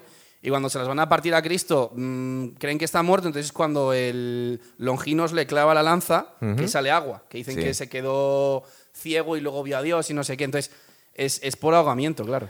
Em, justo cuando vemos Esa que... peli es gore, pero esa peli se podría hacer un buen. Buah, mira, yo creo que nos cierran el canal antes de lo que lo publicamos ¿Tú directamente. crees? Yo creo que sí. Em, justo, cuando, justo cuando va a morir, porque está ahí tendido al, al sol, es verdad que se ha cargado al, al buitre de un mordisco. Que, por cierto, tú. he leído por ahí que el buitre era, era de verdad. O sea, el, el- no muerde un muñeco, muerde un buitre de verdad que se había muerto durante el rodaje. Qué asco, ¿no? O sea, porque están en la Almería y en Almería hay buitres, en toda Sí. España hay buitres. Eh, ¿Cómo? O sea, Y, y entonces un buitre muerto. había un camello era una había- anécdota había- comparado con esto, ¿sabes? Había un buitre muerto y lo utilizaron para recrear esa escena. Qué asco, tronco. Eh, entonces, eh, Arnold Schwarzenegger muerde al buitre. Lo que pasa es que luego le dieron penicilina o algo así para por si tenía algo. Espera, espera, Pero- no, no, si me pero suena, ¿eh? Lo he leído en algún pero sitio, el buitre, cierto. Pero el buitre llevaba muerto poco tiempo. Ah, no sabemos. Igual lo, lo tenía metido, lo tenía metido en la nevera para que no se pusiera mucho. Ahora tú Hombre, había neveras en los años 80. Y dieron por penicilina Sí, luego sí. por si tenía algo el Pues bicho. claro, claro. Porque Ay, lo mordió. Eso le pasó, tú porque no eres seguidor del heavy Hostia, metal, solo- eh, solo por lo eso- que hizo, Ozzy Osbourne. Eh, eh, es que os, os quiero decir una cosa. eh, normalmente los actores cuando van a comer o algo están simulando que comen. O, sea, pueden comer o beber algo. Depende, pero yo creo que Brad Pitt general- come en todas las películas, Sí. ¿eh? Que en todas las pelis sale comiendo, en todas. Sí, de- debe, debe ser una todas. fricada que hace él ya. No, no, es, es, es, es como cuando Samuel L. Jackson dice motherfucker. Sí. Es propio de él. O sea, en Es todas las- trademark, su ¿no? de identidad. En todas las películas sale comiendo algo. Eh, en todas. En la última mismamente, en la que la de Tarantino está comiéndose los mac and cheese esos. En todas, es verdad. Sí, sí, es verdad. Em, pero bueno. justo aquí vemos que sus amigos no le, no le han abandonado porque cuando estaba ya en las últimas aparece su botai que va a rescatarle, pero aún así muere. Y aquí tenemos una escena muy guay en la que decide Valeria eh, resucitarle con la Con ayuda de, con, Joder, el- esa escena con la con la escena del mago que le dice, que luego lo vamos a ver un poquito después, dice, esto tiene un precio. No nos dicen cuál, pero esto tiene un precio, esto de resucitar a la gente. Pero lo que está muy guay es que la mezcla de culturas que hace Emilius, que coge un poco de todo, que aquí nos está metiendo Ah, la cultura guay. egipcia, ¿verdad? Porque le han momificado Y le han puesto la cara con con jeroglíficos, jeroglíficos, está súper guay. Sí. Y la escena con esos demonios pintados en el fotograma, pero, Pero, bueno. queda muy chulo, ¿eh? O sea, Claro. es lo que dice él. A mí me gusta cómo queda. Me, me dio una, me dio una- o sea, me dio la sensación que era como la peli del Arca de la Alianza cuando, la, cuando abren el arca que empiezan a Sí, salir fantasmas. Se parece mucho, sí. Sí, está muy guapo. Y, y la levitación del cuerpo de Conan me recuerda un poco al exorcista también. Amén. Que la tía se pone encima. ¡No, Sí. no! Pero es de antes la peli del El Exorcista, ¿de cuándo es? No, Pues, el exorcista es de antes. El exorcista de los 70 finales y esta es del 82. Pues probablemente se haya basado en esa escena del exorcista un poco para simular la Yo en esa escena he de decir que ellos. me reí, pero por el chino, tío. Porque es que, claro, ves a la tía gritando encima del cuerpo y el chino como metiéndose en la cabaña Sí, en plan de yo no quiero saber nada. dedos, así, sí. Se, pone, se pone así con los dedos y dice yo no quiero saber nada. Joder. Es una cosa bastante coña. ¿Qué pasa? Que ahora, eh, con Conan resucitado, que está más callado todavía, ¿os dais cuenta que el tío no dice nada? Eh, estará un poco arratonado todavía. Eh, deciden, eh, planean la incursión para liberar a la princesa. Los dos amigos de Conan, pero bueno, Conan le están diciendo, pero vamos a ser prudentes, solo vamos a, a rescatar a la princesa. ¿Estamos de acuerdo? Y Conan directamente vemos una cara que sigue afilando la espada, no dice ni sí ni no. Eh, y vemos la, la- Esta es la escena de la orgía y de la transformación de, de Zulsadum en serpiente. Lo que es muy guay es también el, el- el camuflaje que se ponen, ¿verdad? Que se Sí, pintan ahí de sí, blanco como y de boinas, negro. boinas verdes, vamos. Ah, es Sí, verdad, sí. es verdad, es Sí, verdad. sí, Son como las de fuerzas negro. especiales. como del- Rambo, sí. Sí, porque por aquel entonces El- estaba muy el- en boga el, el Comando Almería. Bueno, lo- las películas estas de comandos, o sea Total, que lo- total. se inspiraría en ese. Y aquí vemos eh, todo lo que es, el, lo llaman la montaña de poder por dentro, que son las cuevas que has visto tú, Mm. que son unos decorados guapísimos. Vemos la superorgía, que es muy guay porque se levantan los, los tres eh, los ojos y están mirando, y lo- lo- a los tres les está poniendo mazo la, la- la escena, pero a cada uno por una, se están fijando en un tío, en una tía. Eh, tiene un musicón también esta escena, Sí. Sí. una transición muy guay. Y vemos a lo lejos a la, la princesa. guapa la de el, el muñeco. o sea, y, la, y, la, y el y Pero- convirtiéndose en serpiente. ojo, pero en la época ojo, debió ah, ser heavy, ¿verdad? Esto. Pero lo, lo más heavy es cuando están pre- eh, preparando el caldero. O sea, ah, sí, la caldero- sopa verde de manos. Eh, Que luego hay una ca- cabeza y una dentro, cabeza ¿no? dentro y Sí, todo. al final o de sea, todo. esa escena a mí me llamó poderosamente la atención cuando es yo era es que es un pequeño, poco, porque tú empiezas a ver la escena y dices, vale, es una orgía, es verdad que somos niños, no sé hasta qué punto lo entendíamos. No lo entendía yo. Pero, pero había una sopa verde con que eso manos. sí que lo entiendo. ¿Qué cojones? O sea, ¿qué coño viene esto? O sea, en medio de una orgía que, es un cierto, poco cortarrollo, ¿no? También digo, para, ser- para estar hecha en el 82, la serpiente está hecha muy guapa, ¿eh? Está muy guay, está muy guay. Y luego vemos, mientras tanto, que, que a vosotros no- nos da la sensación que Zulsadum, el tío se, se la está viendo venir porque se, justo se escapa por una especie de agujerito donde solo Sí. entra una serpiente. El tío se intuye ¿verdad? el peligro es, es y lo que se yo pensaba transforma. que, que se va. Sí, porque se le, le cambian los ojos, primero los tiene azules, luego los tiene serpiente y al final se les tira la, la cabeza. O yo con eso me reí también. dije, Pues hostia. esa escena en el año 82 me impresionaba bastante, Jorge. ¿eh? impresiona. me- No, a ver, Cuando éramos lo sé, pequeños- si, yo, ¿eh? si yo- yo- Nos quedamos yo los niños a No, claro, plan yo reconozco "Oh". que la película en su época fue la hostia, pero claro, a día de hoy lo veo y no digo, no, no digo que me haga gracia, pero que incluso a día de hoy digo. Hostia, ¿Qué es eso, claro, ves, ves el, el animatrónico moviendo así con la cara como que se le está echando la boca para adelante y Sí. dices, joder. Se le van metiendo las manos dentro de la túnica. Sí, que por cierto, una vez transformado, la túnica le queda todavía perfecta a la serpiente, es ¿eh? eran- yo creo que todas las túnicas esas de esa secta eran elásticas porque se ajustan, tío. Eh, y luego vemos las luchas entre. Tiran el caldero a los, a los bárbaros que les están siguiendo para intentar la escapada, pero aún así tienen que pelear. Vemos un bárbaro rompiendo columnas con un mazo. Ah, es verdad que le cae un, le cae un cascote en la cabeza a uno y lo deja es muñeco. un poco más de Spencer ya esas luchas, sí, ¿verdad? Sí, sí, sí, sí. No, pero ah, yo, yo no las veo mal coreografiadas. No, no están ¿eh? mal- no están Por mal. ejemplo, en la No lucha final, que hay un malo que como que se le clava una cosa en el pecho. Sí, pues eso es al final. Eso de está, todo. es- está El, Está mismo, bien el mismo malo Está del guapo. martillo, que por Sí. cierto se llama el malo Torque. Porque Thor. Tul, Tulsadun en un momento dado. Ah, sí lo dice. Lo dice. Thor, Cuando. Es como Thor con el martillo. Sí, claro. pues supongo. Está a cogiendo. a lo mejor viene de muchas cosas, claro. Eh, porque Tulsadun le dice: eh, Torque está desolado porque mataste a su serpiente. Y Ah, él la sí, crió. verdad. Que ah, sí. es verdad, que la crió desde, que la crió desde que nació. es que, que no tiene mucho sentido porque nos están habl- hablando de, de reptiles que viven miles de años. Esta serpiente que debe medir 30 metros es como una super anaconda, no nos imaginamos que la ha podido criar este tío de. Joder, es la serpiente, de- es como la de la Cámara de los Secretos, macho. Bueno, Sí, pero como se alimentaba de doncellas, igual eso le hacía crecer mucho. Crecía muy rápido. Hay una posibilidad que es que han mentido y no la crió. Sí, es verdad. También es verdad. Tulsa miente. Exagera. Eh, ¿Qué Exagera, tenemos aquí? exagera, tenemos no. la huida de, de los tres bandidos, pero Valeria se queda atrás. Y al final, cuando están huyendo, es cuando, ahí- ahí es cuando paga, coge la, la- la serpiente, que es muy guay, y lo convierte esa, en, esa en escena flecha. también me flipó. Dije, Esa escena- Le dice, ve, ve, ve, investiga. Se hace, se hace Le vara y dice, se busca. la clava. Sí, es verdad.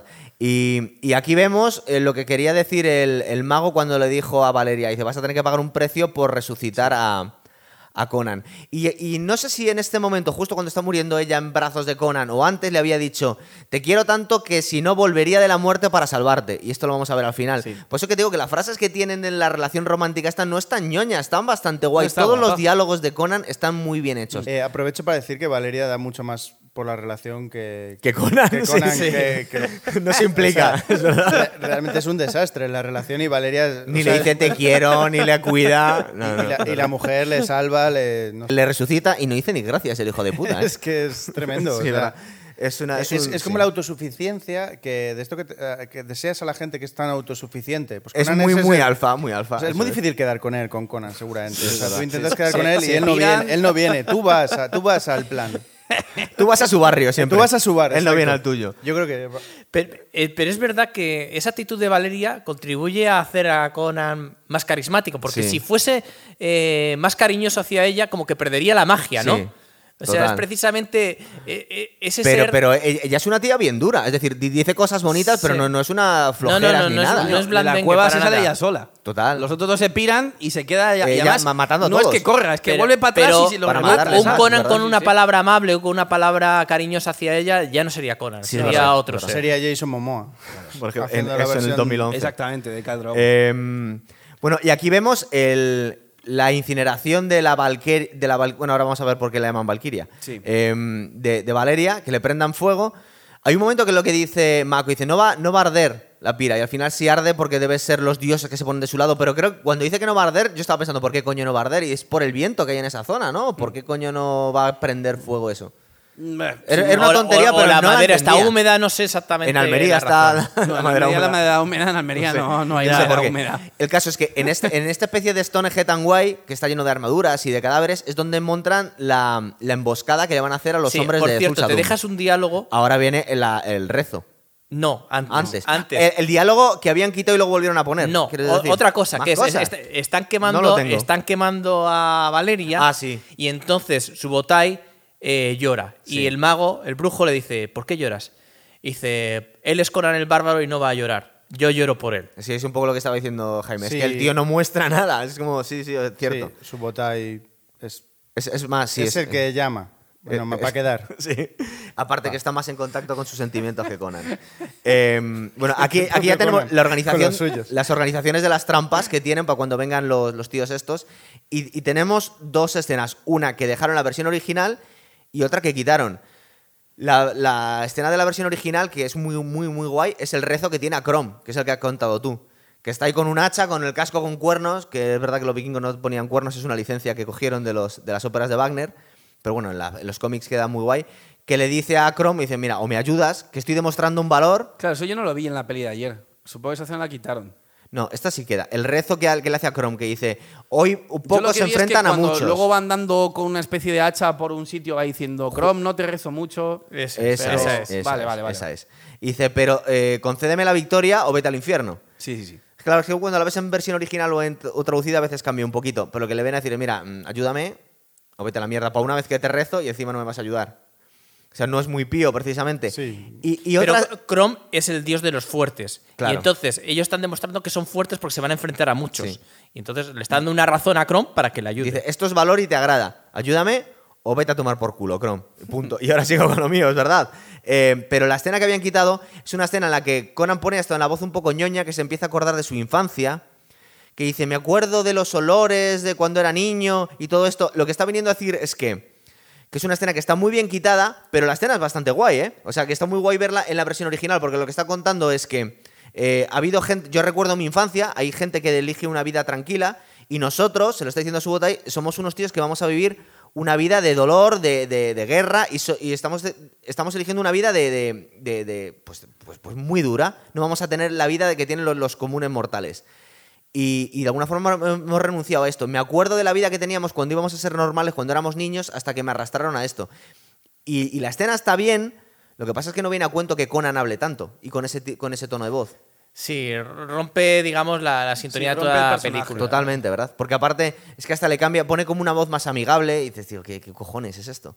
O sea, está guay, pero no viene a Eso cuento, es un que lo pegote. quitaron luego, Lo sí. quitaron, Sí. está en la versión Es que extendida. Yo eso no lo vi, claro. Está en la versión extendida. De, de hecho, la versión extendida no está ni, ni traducido. O sea, yo- ¿tú lo has visto traducido? es Yo que lo- la- la- no, la he visto toda en versión original, pero dice Ah. que la han quitado. Es que yo he visto Ah, es verdad, eh, que- que una, no ver- doblaron una esa versión, pe- una versión ¿no? remasterizada Vale, que está en inglés. que está doblada en Entonces, es lo castellano que vi ayer. pero- y con ese trozo, En pero ese, inglés. eh, ese trozo está Eso en es lo que inglés. vi ayer. Entonces sí lo Ah, vi. claro, vale, eso porque además me acuerdo que lo estaba viendo porque yo me la puse. eh, era un vídeo de YouTube lo que yo vi Sí, o algo así. sí, es la misma versión De dos yo. horas. Y de repente veo que pasan hablar de español a inglés y me quedé en plan de qué, qué, y, o sea, ¿qué era eso? Porque no Claro, la habían doblado. Era un corte que hizo el director Claro, que vale, vale, no entró en el doblaje y, y la han vuelto a meter, pero ya con, sin el actor del doblaje. Ya, ya, ya, ya, ya. Y luego aquí tenemos la lucha con, de estos tres con, con los bárbaros, que está bastante bien, es decir, no está coreografiada como, como hoy en día se hacen las cosas, Que es, pero como está la, bastante que guay. es cuando la princesa está encadenada Sí. Y que el otro va a lanzar una flecha Eso al final y del se todo. pone en mitad Claro, de. se- van con el escudo y para la flecha serpiente esta. Pero ha habido un momento también en el que estaban luchando con los bárbaros, que Conan estaba en el suelo, iba, iban a acabar con él, y aparece una espada de la nada y es y es Valeria. Valeria de Valkyria. Pero de Valkyria, Que además mola un montón porque es que además es como el típico traje mitológico Sí, de sí, Wagner. es de con Wagner. El casco dorado con las plumas, con las alas blancas Total. y la, la coraza que parece Wonder Woman de los años 30, Sí, tío. claro. O sea, mola No, un y lo que le viene a decir es, dice, ¿quieres vivir para siempre? Que es lo que le habían dicho antes cuando tenían que saltar al vacío. Es decir, que estamos viendo toda la filosofía también, pues un poco de Nietzsche y de Wagner, de, de esta época. Eh, ¿Qué pasa? Que lo que ha dicho Jorge tiene, tiene, tiene mucha importancia ahora. La princesa, que al final vemos como que estaba utilizando a la gente, él los llama a sus hijos, a los que lava el cerebro, pero en realidad solo los usa, porque a la princesa un momento ve que ya han ganado los otros, que se la van a llevar a su padre, el tío decide intentar matarla. Mientras ella dice, no me mates, padre, no sé qué. ¿Qué pasa? Que la siguiente escena, en la que ya Conan va a vengarse, porque ya está bien de todas las que ha liado este Zulsadum, eh, le, le ayuda para infiltrarse en la montaña de poder la, la princesa. Sí, que se pone, se pone también el manto de sacerdotisa ese. Claro, y, y le va abriendo el camino entre todos los Sí, guardias a Conan, sí, ¿verdad? verdad, Es verdad.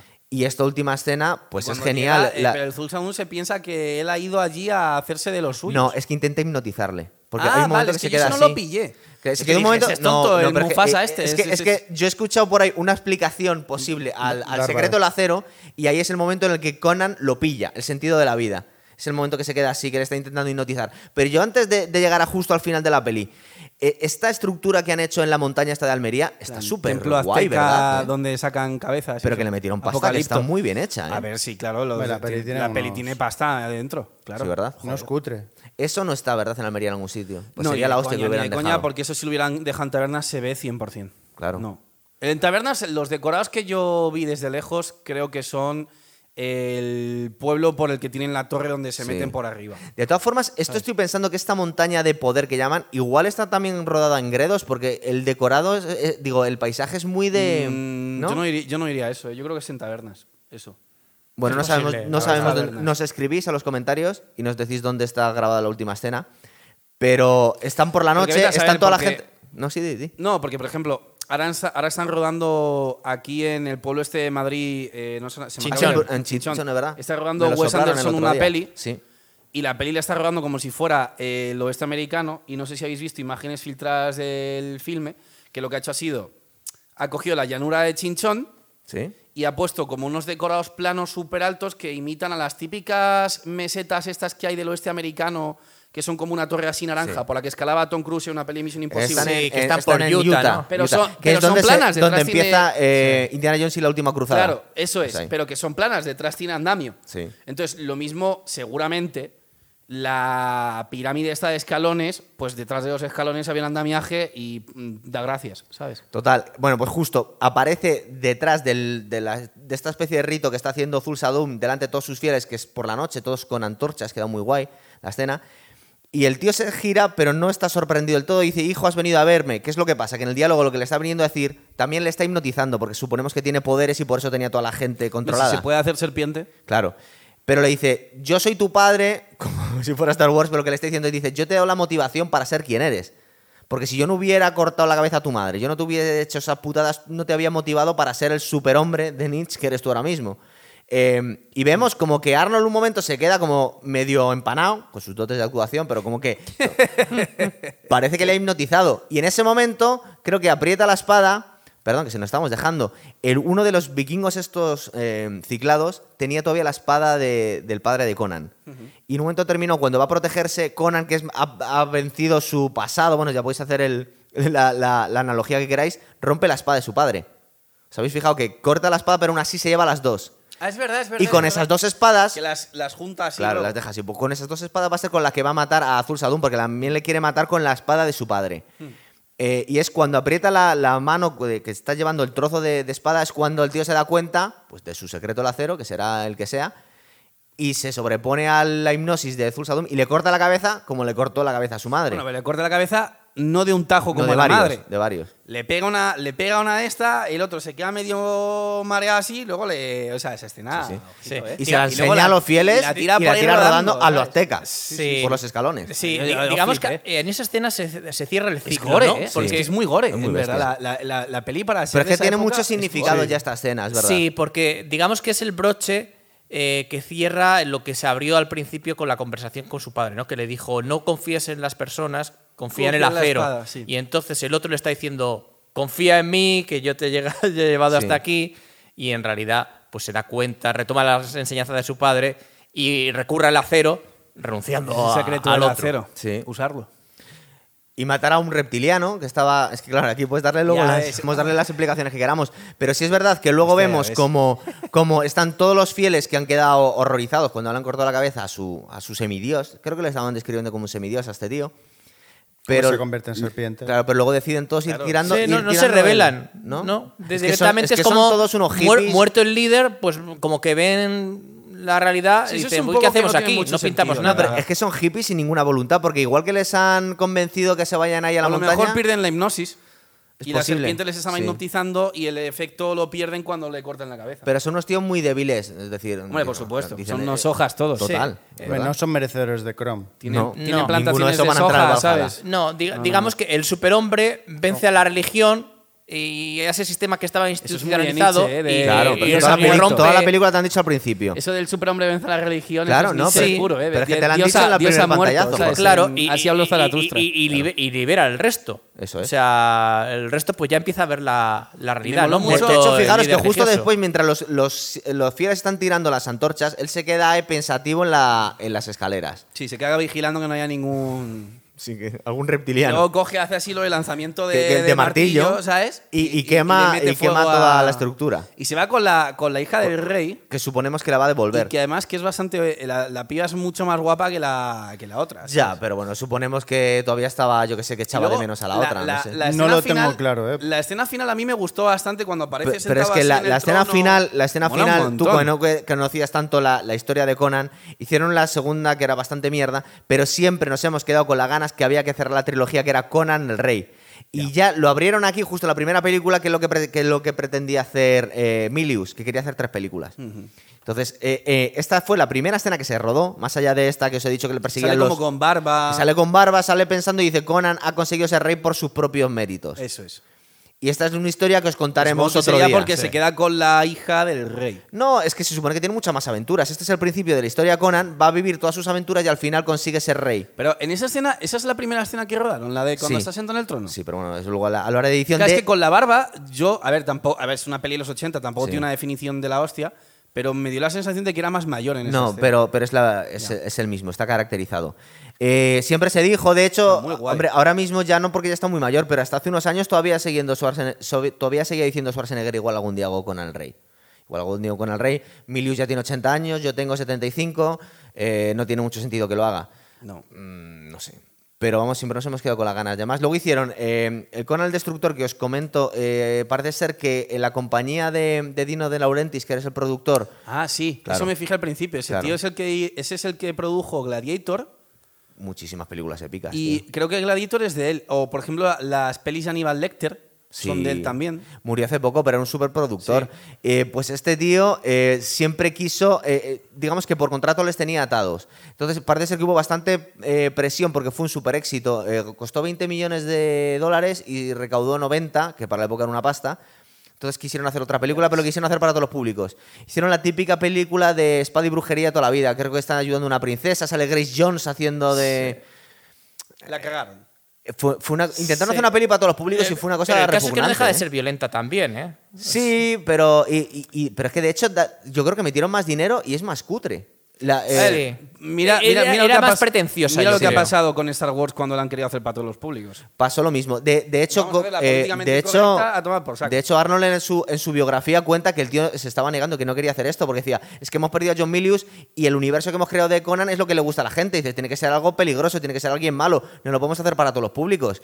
Y, y Eso lo- pasa lo muy a menudo obligado. en Hollywood y yo creo que es porque yo lo estoy viendo, a mí que me gustan los cómics y los superhéroes, lo estoy viendo en películas de superhéroes cada dos minutos, o las Sí. de Star Wars, y yo creo que eso pasa muchas veces porque están los típicos productores de Hollywood que lo único que quieren es dinero y que ven los ojos con el dólar, pero que no tienen ni puta idea de qué es lo que realmente quiere la gente, no saben qué es lo que realmente da dinero, y entonces ellos creen que son más listos que nadie, y te llega un productor y dice, no, lo que va a darnos dinero es para todos los públicos. Intentar- y, se intentar- pasa, mira, y se pasa a los fans por el forro y luego pasa lo que pasa. Para que os hagáis una idea. Porque a- les ha a- pasado así de veces. A mí, se me, a mí se me parece como si mezclas Conan el Bárbaro con la historia interminable. Eso es Conan el Destructor. Es una cosa que dices, "Mm, no viene a cuento. Están muy bien las dos cosas, pero no no, la me he visto, mezclas. pero no tengo No, no, intención. no, no se te ocurra.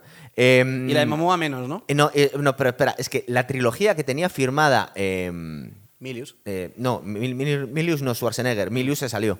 Em, tenía que hacer todavía otra más, aparte del Destructor. Nunca la hizo. Le cambiaron el nombre, dijo, porque en realidad es el mismo personaje, pero con otro nombre que le llaman el Guerrero Rojo, y hizo, hizo Red Sonja, que es la con Brigitte Nielsen, que fue la mujer de, de, de Stallone. Hicieron una película de mierda en la que la protagonista era casi todo el tiempo la, la- la chica bárbara, que era Red Sonja, y salía un tío que era Conan, pero sin Conan, o sea, sin, el- sin, sin citarle, y salía poquito, y fue totalmente obligado, casi a punta pistola, por contrato, y por eso hicieron la de Red Sonja, que es... Que o no sea, tuvo mucho éxito, ¿no? Fue Bueno. peor todavía que el Destructor. Ya, es que no me Y, suena y nada. le quitaron las ganas a Schwarzenegger de hacer más películas de, de espada y, y brujería cuando, joder, bueno, es debatible porque el, el Terminator también mola mucho, pero con el Bárbaro es un peliculón, tío. Oye, estamos contando el final que nos había parecido. Yo recordaba, fijaros, eh, yo tenía muchas ganas de hacer esta, esta película. además, verdad, ¿eh? además, de vez en cuando tenemos que mezclar en el programa fricadas que nos eh, gustan a nosotros con cosas que le ve un poco la gente. Pero eh, la he vuelto a ver y me ha gustado más todavía, ¿eh? Eh, está muy, y tiene mucha más de lo que parece la película que vimos de niños, ¿verdad? Eh, Está claro, yo creo que es una película que ha envejecido bien. O sea, no. no Parece mentira. Sí, no. Vamos a ver, a, a ojos del público Sí, pero millennial, aún así a lo yo- mejor. aún así yo soy consciente de que la película es buena, ¿eh? O sea, yo vi la peli ayer y yo decía, vale, mm, tiene tomas muy largas. eh, Algunos efectos cantarán, Los efectos, evident- pero a ver, también son de la época. Es como si vi Indiana Jones, no voy a decir, "Ah", ¿sabes? Claro. Pero aún así, se nota que la película es buena, ¿sabes? Pues Es- tiene una carga eh, filosófica o ideológica, como quiera llamarla, importante toda Sí, la película, ¿eh? Sí, a pesar de que no es explícita, que eso está bien. ¿No? Eh, eh, precisamente, y eso es la magia, ¿no? Y lo hemos eh, dicho ya en alguna ocasión, eh, que no tiene pretensiones. O por lo menos no, Hmm. Lo no- por no- hecho. no son claras. Sí. Eh, el personaje de Conan es muy primitivo. eh, pero logra ser carismático y logra eh, mostrarse pues como es un Pero ser super, eso- un superhombre. Eso es lo bueno de las, de las pelis de este tipo, que, que es, es como, por ejemplo, me estaba mirando a Rutger Hauer. En Blade Runner, en ningún momento el replicante se te pone a dar una charla de yo quiero ser libre, yo no. Lo das por hecho, el tío se encabrona, se intenta vengar y todo el mundo lo sabe. Claro. ¿Sabes? No es una película que te quiera vender una moral, por así decirlo, con un discurso político, sino mm, tú sabes perfectamente los personajes mm, qué ideología que tienen y ya está, ¿sabes? Y no hay más. Está claro. Lo más, lo más pretencioso de la película es precisamente la cita de Nietzsche del principio, que y, y hasta simplemente podría- te dice, lo que no te mata te hace más fuerte. Sí, ya está. Incluso podría ser prescindible. Sí, y porque es como no- un preámbulo realmente en de- realidad para te- explicarte un poco incluso la historia. Te está dando una pista, porque en realidad te está diciendo un poco lo que podía ser el secreto del acero para, para Claro. John Milius. Es decir, el triunfo de la voluntad de Y John Nietzsche. Milius nunca ha dicho lo del acertijo ese, nunca le han preguntado. Pero es que eh, es como el artista en el que le dices, ¿qué significa la letra que has hecho? Y dice, tío, es interpretable, tú Claro, entiendes sí. lo que quieras de aquí. Que cada uno es como la maleta de Claro. Tarantino en Pulp Fiction, que Pero cada uno la de lo realidad, que en realidad, si queremos hablar de- del... un poco MacGuffin, ¿no? Que lo llaman. Claro, Eh, el secreto del acero nos parece que es la filosofía de vida que tiene cada uno cuando llega al Valhalla y dice, bueno, ¿tú de qué crees que ha ido todo esto? Y lo que nos está contando Conan es el triunfo de la voluntad de Nietzsche, es decir, eh, el, me- me- el- el superhombre. me he forjado a base de, de- de- de Mm. dificultades. Y además veis que se va volviendo más sabio, que no habla mucho, no tiene nada que ver al chaval, al chaval, bueno, ya, ya era Arnold Schwarzenegger, pero al tío que le tiran al, al foso con los gladiadores, que está totalmente Mm. Que es perdido. y que no claro, al tío que está meditando cuando se ha cargado al Fulsadum en los escalones, Los ¿verdad? Sí, totalmente. No tiene nada que ver. Y no ha dicho nada, simplemente la expresión y Sí, las cosas que ha la hecho. actuación. El viaje del héroe es lo que ha llegado aquí a. Sí, es, es que reproduce un poco lo que es eh, el periplo, ¿no? El, viaje que emprenden los héroes, que, pero que esto es universal. Hmm. ¿Qué edad tenía Arnold ahí? Eh, Debía tener 34 años, una cosa así, ¿Ah, sí? 33, 34 Sí. años, sí. Estaba amazadísimo, ¿eh? Pues, pues Bueno, había, yo- le- yo creo había que bajado. Había bastante, ¿eh? ganado Mr. Olympia no hacía muchos años, ¿no? Tremendo. Sí. Tremendo- Es que, bicho. bueno, eh, eh, la historia fue la siguiente. El tío dejó el culturismo, creo que con 28 o 29 años, para hacer Stay Hungry, un par de películas, pero muy menores en la que hacía de, tío cachas. Y, le animaron unos tíos que estaban haciendo un documental a hacer el Pumping Iron. Y para hacer el Pumping Iron había perdido mucho peso. Y dice, bueno, me tengo que poner al día. Aparte ya lo tengo un poco superado porque he ganado todo, ya no tengo, no tengo la misma motivación. Y volvió y ganó ese año.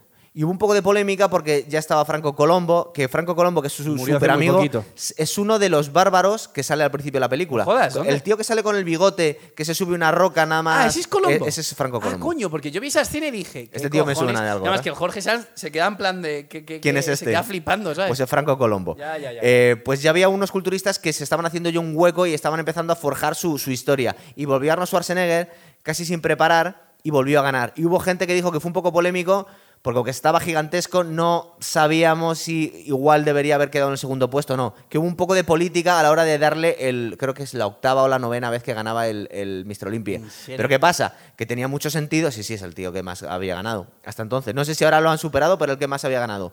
Pero ¿qué es lo que pasa? Que queda muy bien en el documental de Pumping Iron, porque si os lo habéis visto, te cuentan justo la historia, es una especie de docudrama, está un poco dramatizado. Tú sí lo has visto, ¿no? Sí, sí, sí. Hombre, por favor, los hemos visto todos. Todos los que hemos ido una vez al gimnasio hemos visto Pumping Iron. Eh, pues al, haber visto este documental fue lo que sirvió a, a John Milius para hacer Conan, porque el tío se lo estaba dudando, decía que es que como no encuentro a nadie que pueda hacer Conan, no voy a hacer, no sé si voy a hacer la película. Lleva muchos años preparándolo. Claro. Eh, hay que decir que, Es que- eh. Arnold Schwarzenegger había hecho una película épica también que hacía... Hércules en Nueva York. Hércules en Nueva Joder. York, pero que debió ser una Es, patraña. es una pata, es- pero es horrorosa. Es que también hay películas de ese tipo que es como, a ver, si tú ahora a día de hoy quieres hacer una peli de He-Man. Porque es ya, que le, ¿a que ya quién le coges, hicieron, tío? ya le hicieron. Ya, pero que me refiero que, que- Hoy en que día. tienes- necesitas un físico que digas, pero es que yo creo que los tiempos de hoy en día coger a Jason Momoa. Pero es que ni siquiera. A Jason no Momoa, es lo, tan fuerte, Jason. Momoa lo cogieron para hacer un remake que a mí me parecía que era totalmente innecesario volverte a hacer un, co- un Conan eh, el Sí, sí, no, pega, el 2011 ¿Para, fue para horrible. qué? Pero es que hicieron una cosa, igual que, que no sé si sabéis que hicieron otro desafío total. Sí, sí, sí. sí. Hicieron otro desafío ¿Ah, sí? total con... Ah, sí, sí, sí, la de. Sí, con el actor este de. Con- de Farrell. Alejandro Magno. de Con Alejandro versión, sí. Pero es una chusta. Claro, pero dices, ¿pero para qué? Si no hace falta. Eh, es como voy a intentar volver a hacer vértigo. Dice, pero son clásicos. A ver, para- hay para- muchas para ganar películas, que, hay muchas pelis que sacan al año que yo creo que mueren ahí. Sí, sí. Pero, por vamos- ejemplo, hace poco, eh, ¿habéis visto la serie esta de The Good Doctor? No, pero la tengo ¿Pero sabéis cuál es? Que es el autista Sí. este. Es una, la serie, o sea, sin más. Pero el actor ese, por ejemplo, ha hecho una peli ahora que han hecho a raíz de todo lo de la casa de papel, ¿Mm? que es una peli en la cual unos americanos vienen a aprovechar que hay un mundial en España para robar el oro del Banco de España. Pero queda ahora en el Banco de España. Eh, bueno. Y, y- y, claro, además. se lo llevaron a Moscú. Está más vacío que en la época de la República. yo Ya, creo. no no queda nada, ¿eh? Está Solves casi- me está explotando el cerebro, Solves no. casi todo lo vendió, creo. Y además. Pero si se, los me hace gracia mandaron a, la- si se lo mandaron a Stalin, ya. hace- no, no, y- quedaba y lo nada, que queda- ¿no? no, lo que quedaba No, lo vendió Solves. luego se repuso. Ah, se repuso. Se repuso, pero luego en la ¿Con época de Solves se, qué? se vendió bastante vez, porque sí. pensaban que el precio del oro eh, lo justificaba. Sí. Lo que pasa es que luego el precio del oro se ha Y- duplicado, triplicado. A ver, bueno, ¿qué esperas? De fin, vamos a callarnos. Déjalo. Y, ya hemos hecho Conan. Y es No una peli que es como que se, se ríe abiertamente de los españoles, de estos que les pones fútbol y les robas tal. Y esa película, yo vi el tráiler y dije, coño, a los de la Casa de Papel no les han dejado grabar en el Banco de España. Han tenido que utilizar, no sé si habéis visto la serie, han tenido que utilizar no, en, en la serie, la primera temporada roban la Casa de la Moneda, que no es la Casa de la Moneda, sino que es el CSIC, y en la segunda no les dejaron rodar en, en el Banco de España y tuvieron que eh, rodar en, en los ministerios. Sí. Siendo Netflix, que tiene bastante pasta. No entiendo por qué a Netflix no. Y a esta peli, que entiendo que es de un presupuesto bastante light, sí. Y la película esa, el lo vi, que salía además José, el de los Bícidus. eh, Coronado. Coronado. Sale el Coronado por ahí como haciendo como de poli español, de tal. Y no se ha sabido más de la película esa, macho. La voy a buscar un día en internet para vérmela, para vérmela por ahí. Porque si la es que encuentras. no... Bueno, eh, ¿qué tenemos de Conan el Bárbaro? Nada más, ya lo hemos, ya lo hemos contado. Tú no nos, nos has dado tu, tu conclusión, Jaime. Eh, ¿O ya lo has contado a lo largo de la...? Una, peli- una película que a la hora de, de- de hacer un héroe cachas que va con el torso desnudo, las posibilidades de que quede cutre son muy grandes y esta consigue no Nada. quedar cutre. Eso Muy está, bien, es, muy es bien, cierto. Jaime. Sí, cierto. totalmente. Y es que de Conan lo que conocía eran los típicos... eh, Algunos trozos, ¿no? No, me refiero. eh, ¿Vosotros sabéis los típicos cómics clásicos tipo Corto Maltés, Burberry, que son los del oeste, que son como que tienen un dibujo que ya casi más que ser dibujo de cómic parecen ilustraciones. Sí, hechas porque son con- muy con de principios finito. del siglo Exactamente. XX, sí. Pues yo lo que conocía eran los, los típicos cómics de Conan, que las portadas son ilustraciones Sí. súper guapas, pero la peli nunca la había llegado a ver en, en sí, ¿sabes? Sí. Y bueno, eh, cosas buenas, lo que dice él, o sea, es una película que, que- que está bastante bien para no tener algo que te quieran contar una filosofía Sí. posta y tal, está bastante conseguida. Eh, cosas malas, pues a ver, cosas obvias de la época, los planos son muy largos en algunas ocasiones y luego la peluca de Mufasa, eso mm, espanta al miedo, ¿sabes? Con- eh, Conan lleva peluca también y no se nota. ¿No? Sí, no, ¿Ah, lleva sí? pelo largo, sí. Ah, no sabía. No lleva ¿Ah, pelo sí? largo. Está Bueno, muy bien cogida la y peluca. por encima de todo, yo Pero creo no se le nota nada. Yo creo que hay que decir que es una peli entretenidísima. A pesar de que eh, ha llovido es una peli de mucho, aventuras. eh, es una película que, que te engancha y no se te hace pesada, a pesar de todas las cosas que le ocurren a los Y personajes. yo, la banda sonora, yo creo que yo lo pondría en mi La top. banda son- Sí, sí, el sí, top. pero de la sí, mejor, sí. ¿eh? Sí, yo creo que está al nivel, o sea... Escúchatela otra vez. ¿Sabes dónde, cuándo te la tienes que escuchar? En el gimnasio. Vas, a, vas a levantar mucho más peso. No, no, pero es como un preentreno. ¿eh? ¿Hay alguna anécdota de Arnold por Almería o por España? Hay, hay muchas, lo que pasa es que eh, no, no las, las tenemos que buscar. es que, lo, por ejemplo, lo teníamos de- que haber hecho. De Clint Eastwood sí que hay. Porque quién? De Clint. O sea, de hecho, cuando. Bueno, a- espera, hablando de Clint, que justo eso lo tenía a punto y no lo dije. eh, Schwarzenegger siempre ha contado que era súper fan de Clint Eastwood. Sí, que Lógicamente que era. y lo que ¿sabes? está haciendo es imitarle. Eh, De hecho, si no es, es otro físico, es otra persona, pero nos podemos imaginar muchas tomas de Conan el Bárbaro, sobre todo que era al principio de su carrera como actor, que son intercambiables casi con, con el nombre Sí. sin, sin nombre, ¿verdad? Sí, totalmente. Sí, sí, sí. De Clint, el, el tema es que de él sí que hay anécdotas, porque, por ejemplo, cuando. mm, No sé si habéis visto el documental este que hay de Desenterrando Sad Hill en Sí. Netflix. Bueno, pues hay un documental de unos tíos que han desenterrado el cementerio que hicieron para el final del el bueno, el feo y el malo, que está en Burgos y demás. Y el director del documental, sin que el resto de gente se enterase, consiguió entrevistar a Clint Eastwood. Y el tío, cuando le entrevistan, coño, o sea, no es Cuenta anécdotas. no es que cuente anécdotas, es que se, se- se nota y se sabe que el tío tiene aprecio por España Sí. y que la conoce. Porque Yo- empieza yo a decir, leído- no, sí, porque verdad. empieza a decir, ah, curioso, sí, me acuerdo bueno. de cuando estaba en Burgos, me acuerdo de cuando estaba en León, me acuerdo de Almería, tal. Como que no es el típico actor que llegó aquí, como, yo qué sé, como cuando viene cualquiera a robar cualquier Ya. cosa y se, se Hay, pira. hay que decir en este sentido que Arnold Schwarzenegger ya tenía algunos amigos españoles. Sí. Eh, había culturistas españoles que habían competido en el Mister es Francisco del Hierro. sí. Además que es Eh, austriaco. Ya no, me acuerdo Es- quién, me parece que se apellidaba Martínez.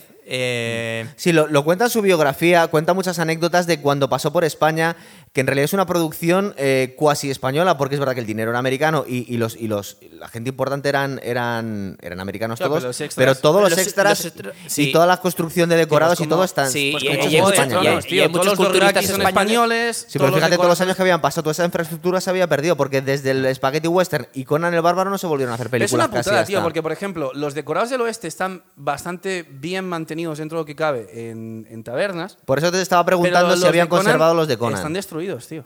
Pues es una lástima, porque fíjate qué guay habría quedado para el turismo de la zona si hubieras conservado toda la zona del árbol del... A ver, tampoco te creas que va mucha gente allí. Bueno, pues yo iría, a mí me tendrían. Para Bueno, hacerme se, fotos. se ha convertido en un parque temático. Si tú veraneas en Almería, pues eh, aprovechas un día Tampoco, que, por que ejemplo, te de playa. hace tres y la gente semanas se mete estuve. en el hace tres de semanas estuve. Sí, no- nos dijiste, la cueva de Conan está cerrada, eso me dijiste. La- la- no, pero eso, eso lo había oído desde siempre porque sé que esa- eso se cayó. Sí. Pero el tema es que hace tres semanas yo estuve por Almería y justo en Almería cuando tiene el boom del oeste es en octubre porque es el festival de cine de tabernas que han hecho han, han conseguido que el pueblo se lucre bastante bien con el tema del oeste. Pero claro, yo hace tres semanas cuando fui en pleno agosto a, al For Bravo este allí no había ni Cristo. tío. Bueno, pues Bueno, igu- yo, igual- yo- yo la verdad es que fui también en agosto a- Bueno, ahí eso. al pleno Que de tienen, por cierto, fue duro, ¿eh? tienen, por cierto, eh, que me di cuenta esta vez que fui, que las anteriores no me había pispado, eh, tienen coches abandonados en un estado lamentable, hasta el punto, pero, pero- pero vamos, pero hechos mierda, de la primera película de Mel Gibson de Mad Max, Mad Max también se hizo ahí. en Almería, en el desierto de Tabernas. Sí. Y- y están algunos coches, o sea, vi dos coches y una moto. Pero en Mad Max ya estaban los coches en estado lamentable, en la misma película. No, No, no, no, pero los que ya, pero, pero, andaban. mejor- Pero andaban, ¿sabes? Estos no andan, ¿sabes? Están oxidadísimos, fatal. Y los tienen algunos en, en el For Bravo, macho. Los tienen abandonados. Pues igual que hicieron el documental este de Sad Hill, animamos a que haya alguien que, que Que recupere de las ruinas que de Conan. recupere, ¿no? Es que el tema es que está en una propiedad privada. Entonces, eh, a ver, eso es. Pues eso- que lo haga el dueño, No, pero- pe- ya, pero eso ya es una movida. que te puede porque, montar por ejemplo, el, de, el, el sitio de Sad Hill, el tema es que Sí. El sitio donde estaba el cementerio era un territorio público. Sí. Entonces, ¿qué pasa? Que los, los pollos estos que, desenterraron Sad Hill pudieron ir al ayuntamiento de Burgos, que además Burgos está muy cerca del sitio, Y que les diera permiso. y decirles, oye, dadnos permiso. Pero el tema es que este sitio eh, hay una verja, o sea, yo es que no los llegué a ver, o sea, los vi de lejos. Porque tú vas, o sea, la movida es, tú sales del Fort Bravo y el Fort Bravo, Sí. es- el Fort Bravo no está, porque los parques del oeste de Almería normalmente están pegados a la carretera, ¿vale? Pero Fort Bravo es un parque que tú te tienes que meter por un camino de arena 5 Sí. kilómetros a través. Entonces tú, si te sales del recinto de Fort Bravo, estás literalmente en mitad del desierto de tabernas. Yo creo que Entonces tú te pones a andar un poco por el, por el desierto y eso que te digo, a, a mí la vez que lo vi fue porque mm, estábamos en Fort Bravo y nos dijo uno de los tíos que trabaja en Fort Bravo o haciendo movidas del oeste, nos dijo, si andáis por ahí eh, dos kilómetros o tres, creo que nos dijo, en esa dirección vais a encontrar una verja que pone propiedad privada y es eh, vais a ver unos edificios y es lo de Conan. Sí. Y lo Pero, pero, se, y puede, pero se podrían cuidar cosas como, por ejemplo, tú si vas a la ciudad encantada vas a ver dónde debería estar la cabaña de la bruja, porque está clarísimo, eso no tiene pérdida, es ya. el mismo ángulo. Y ahí lo podían haber dejado eso, ¿verdad? Ya. Ya, pero siendo. Cuenca, que ya sí que es mucho más monumental, entiendo Sí. que para la época diría, mira, para una peli de estas que están haciendo estos pollos no vamos a dejar eso aquí. Pero ten en cuenta que la peli esta es ahora de culto, pero en la época en la que la hicieron, ¿tú qué te Ah, crees? aparte que la los de cabaña Cuenca era- iban a decir, no, La cabaña la iba a cabaña de la bruja era muy cutre, ¿no? O sea, era Sí. un chamizo lo que tenía la. Aquí se la folló a. Conan a la bruja, y bueno, muy bien. Y la tiró al fuego después. Muy y que bien, en esa época no sabían que era una peli de culto. No, no, claro, No. la tiraron. No. Eh, vamos a pedir aquí el programa, Se podría expropiar. porque si no ya no estamos hablando más de Conan. Y nos metemos en Venga, chicos, hasta la próxima. tema Hasta la próxima. Hasta luego.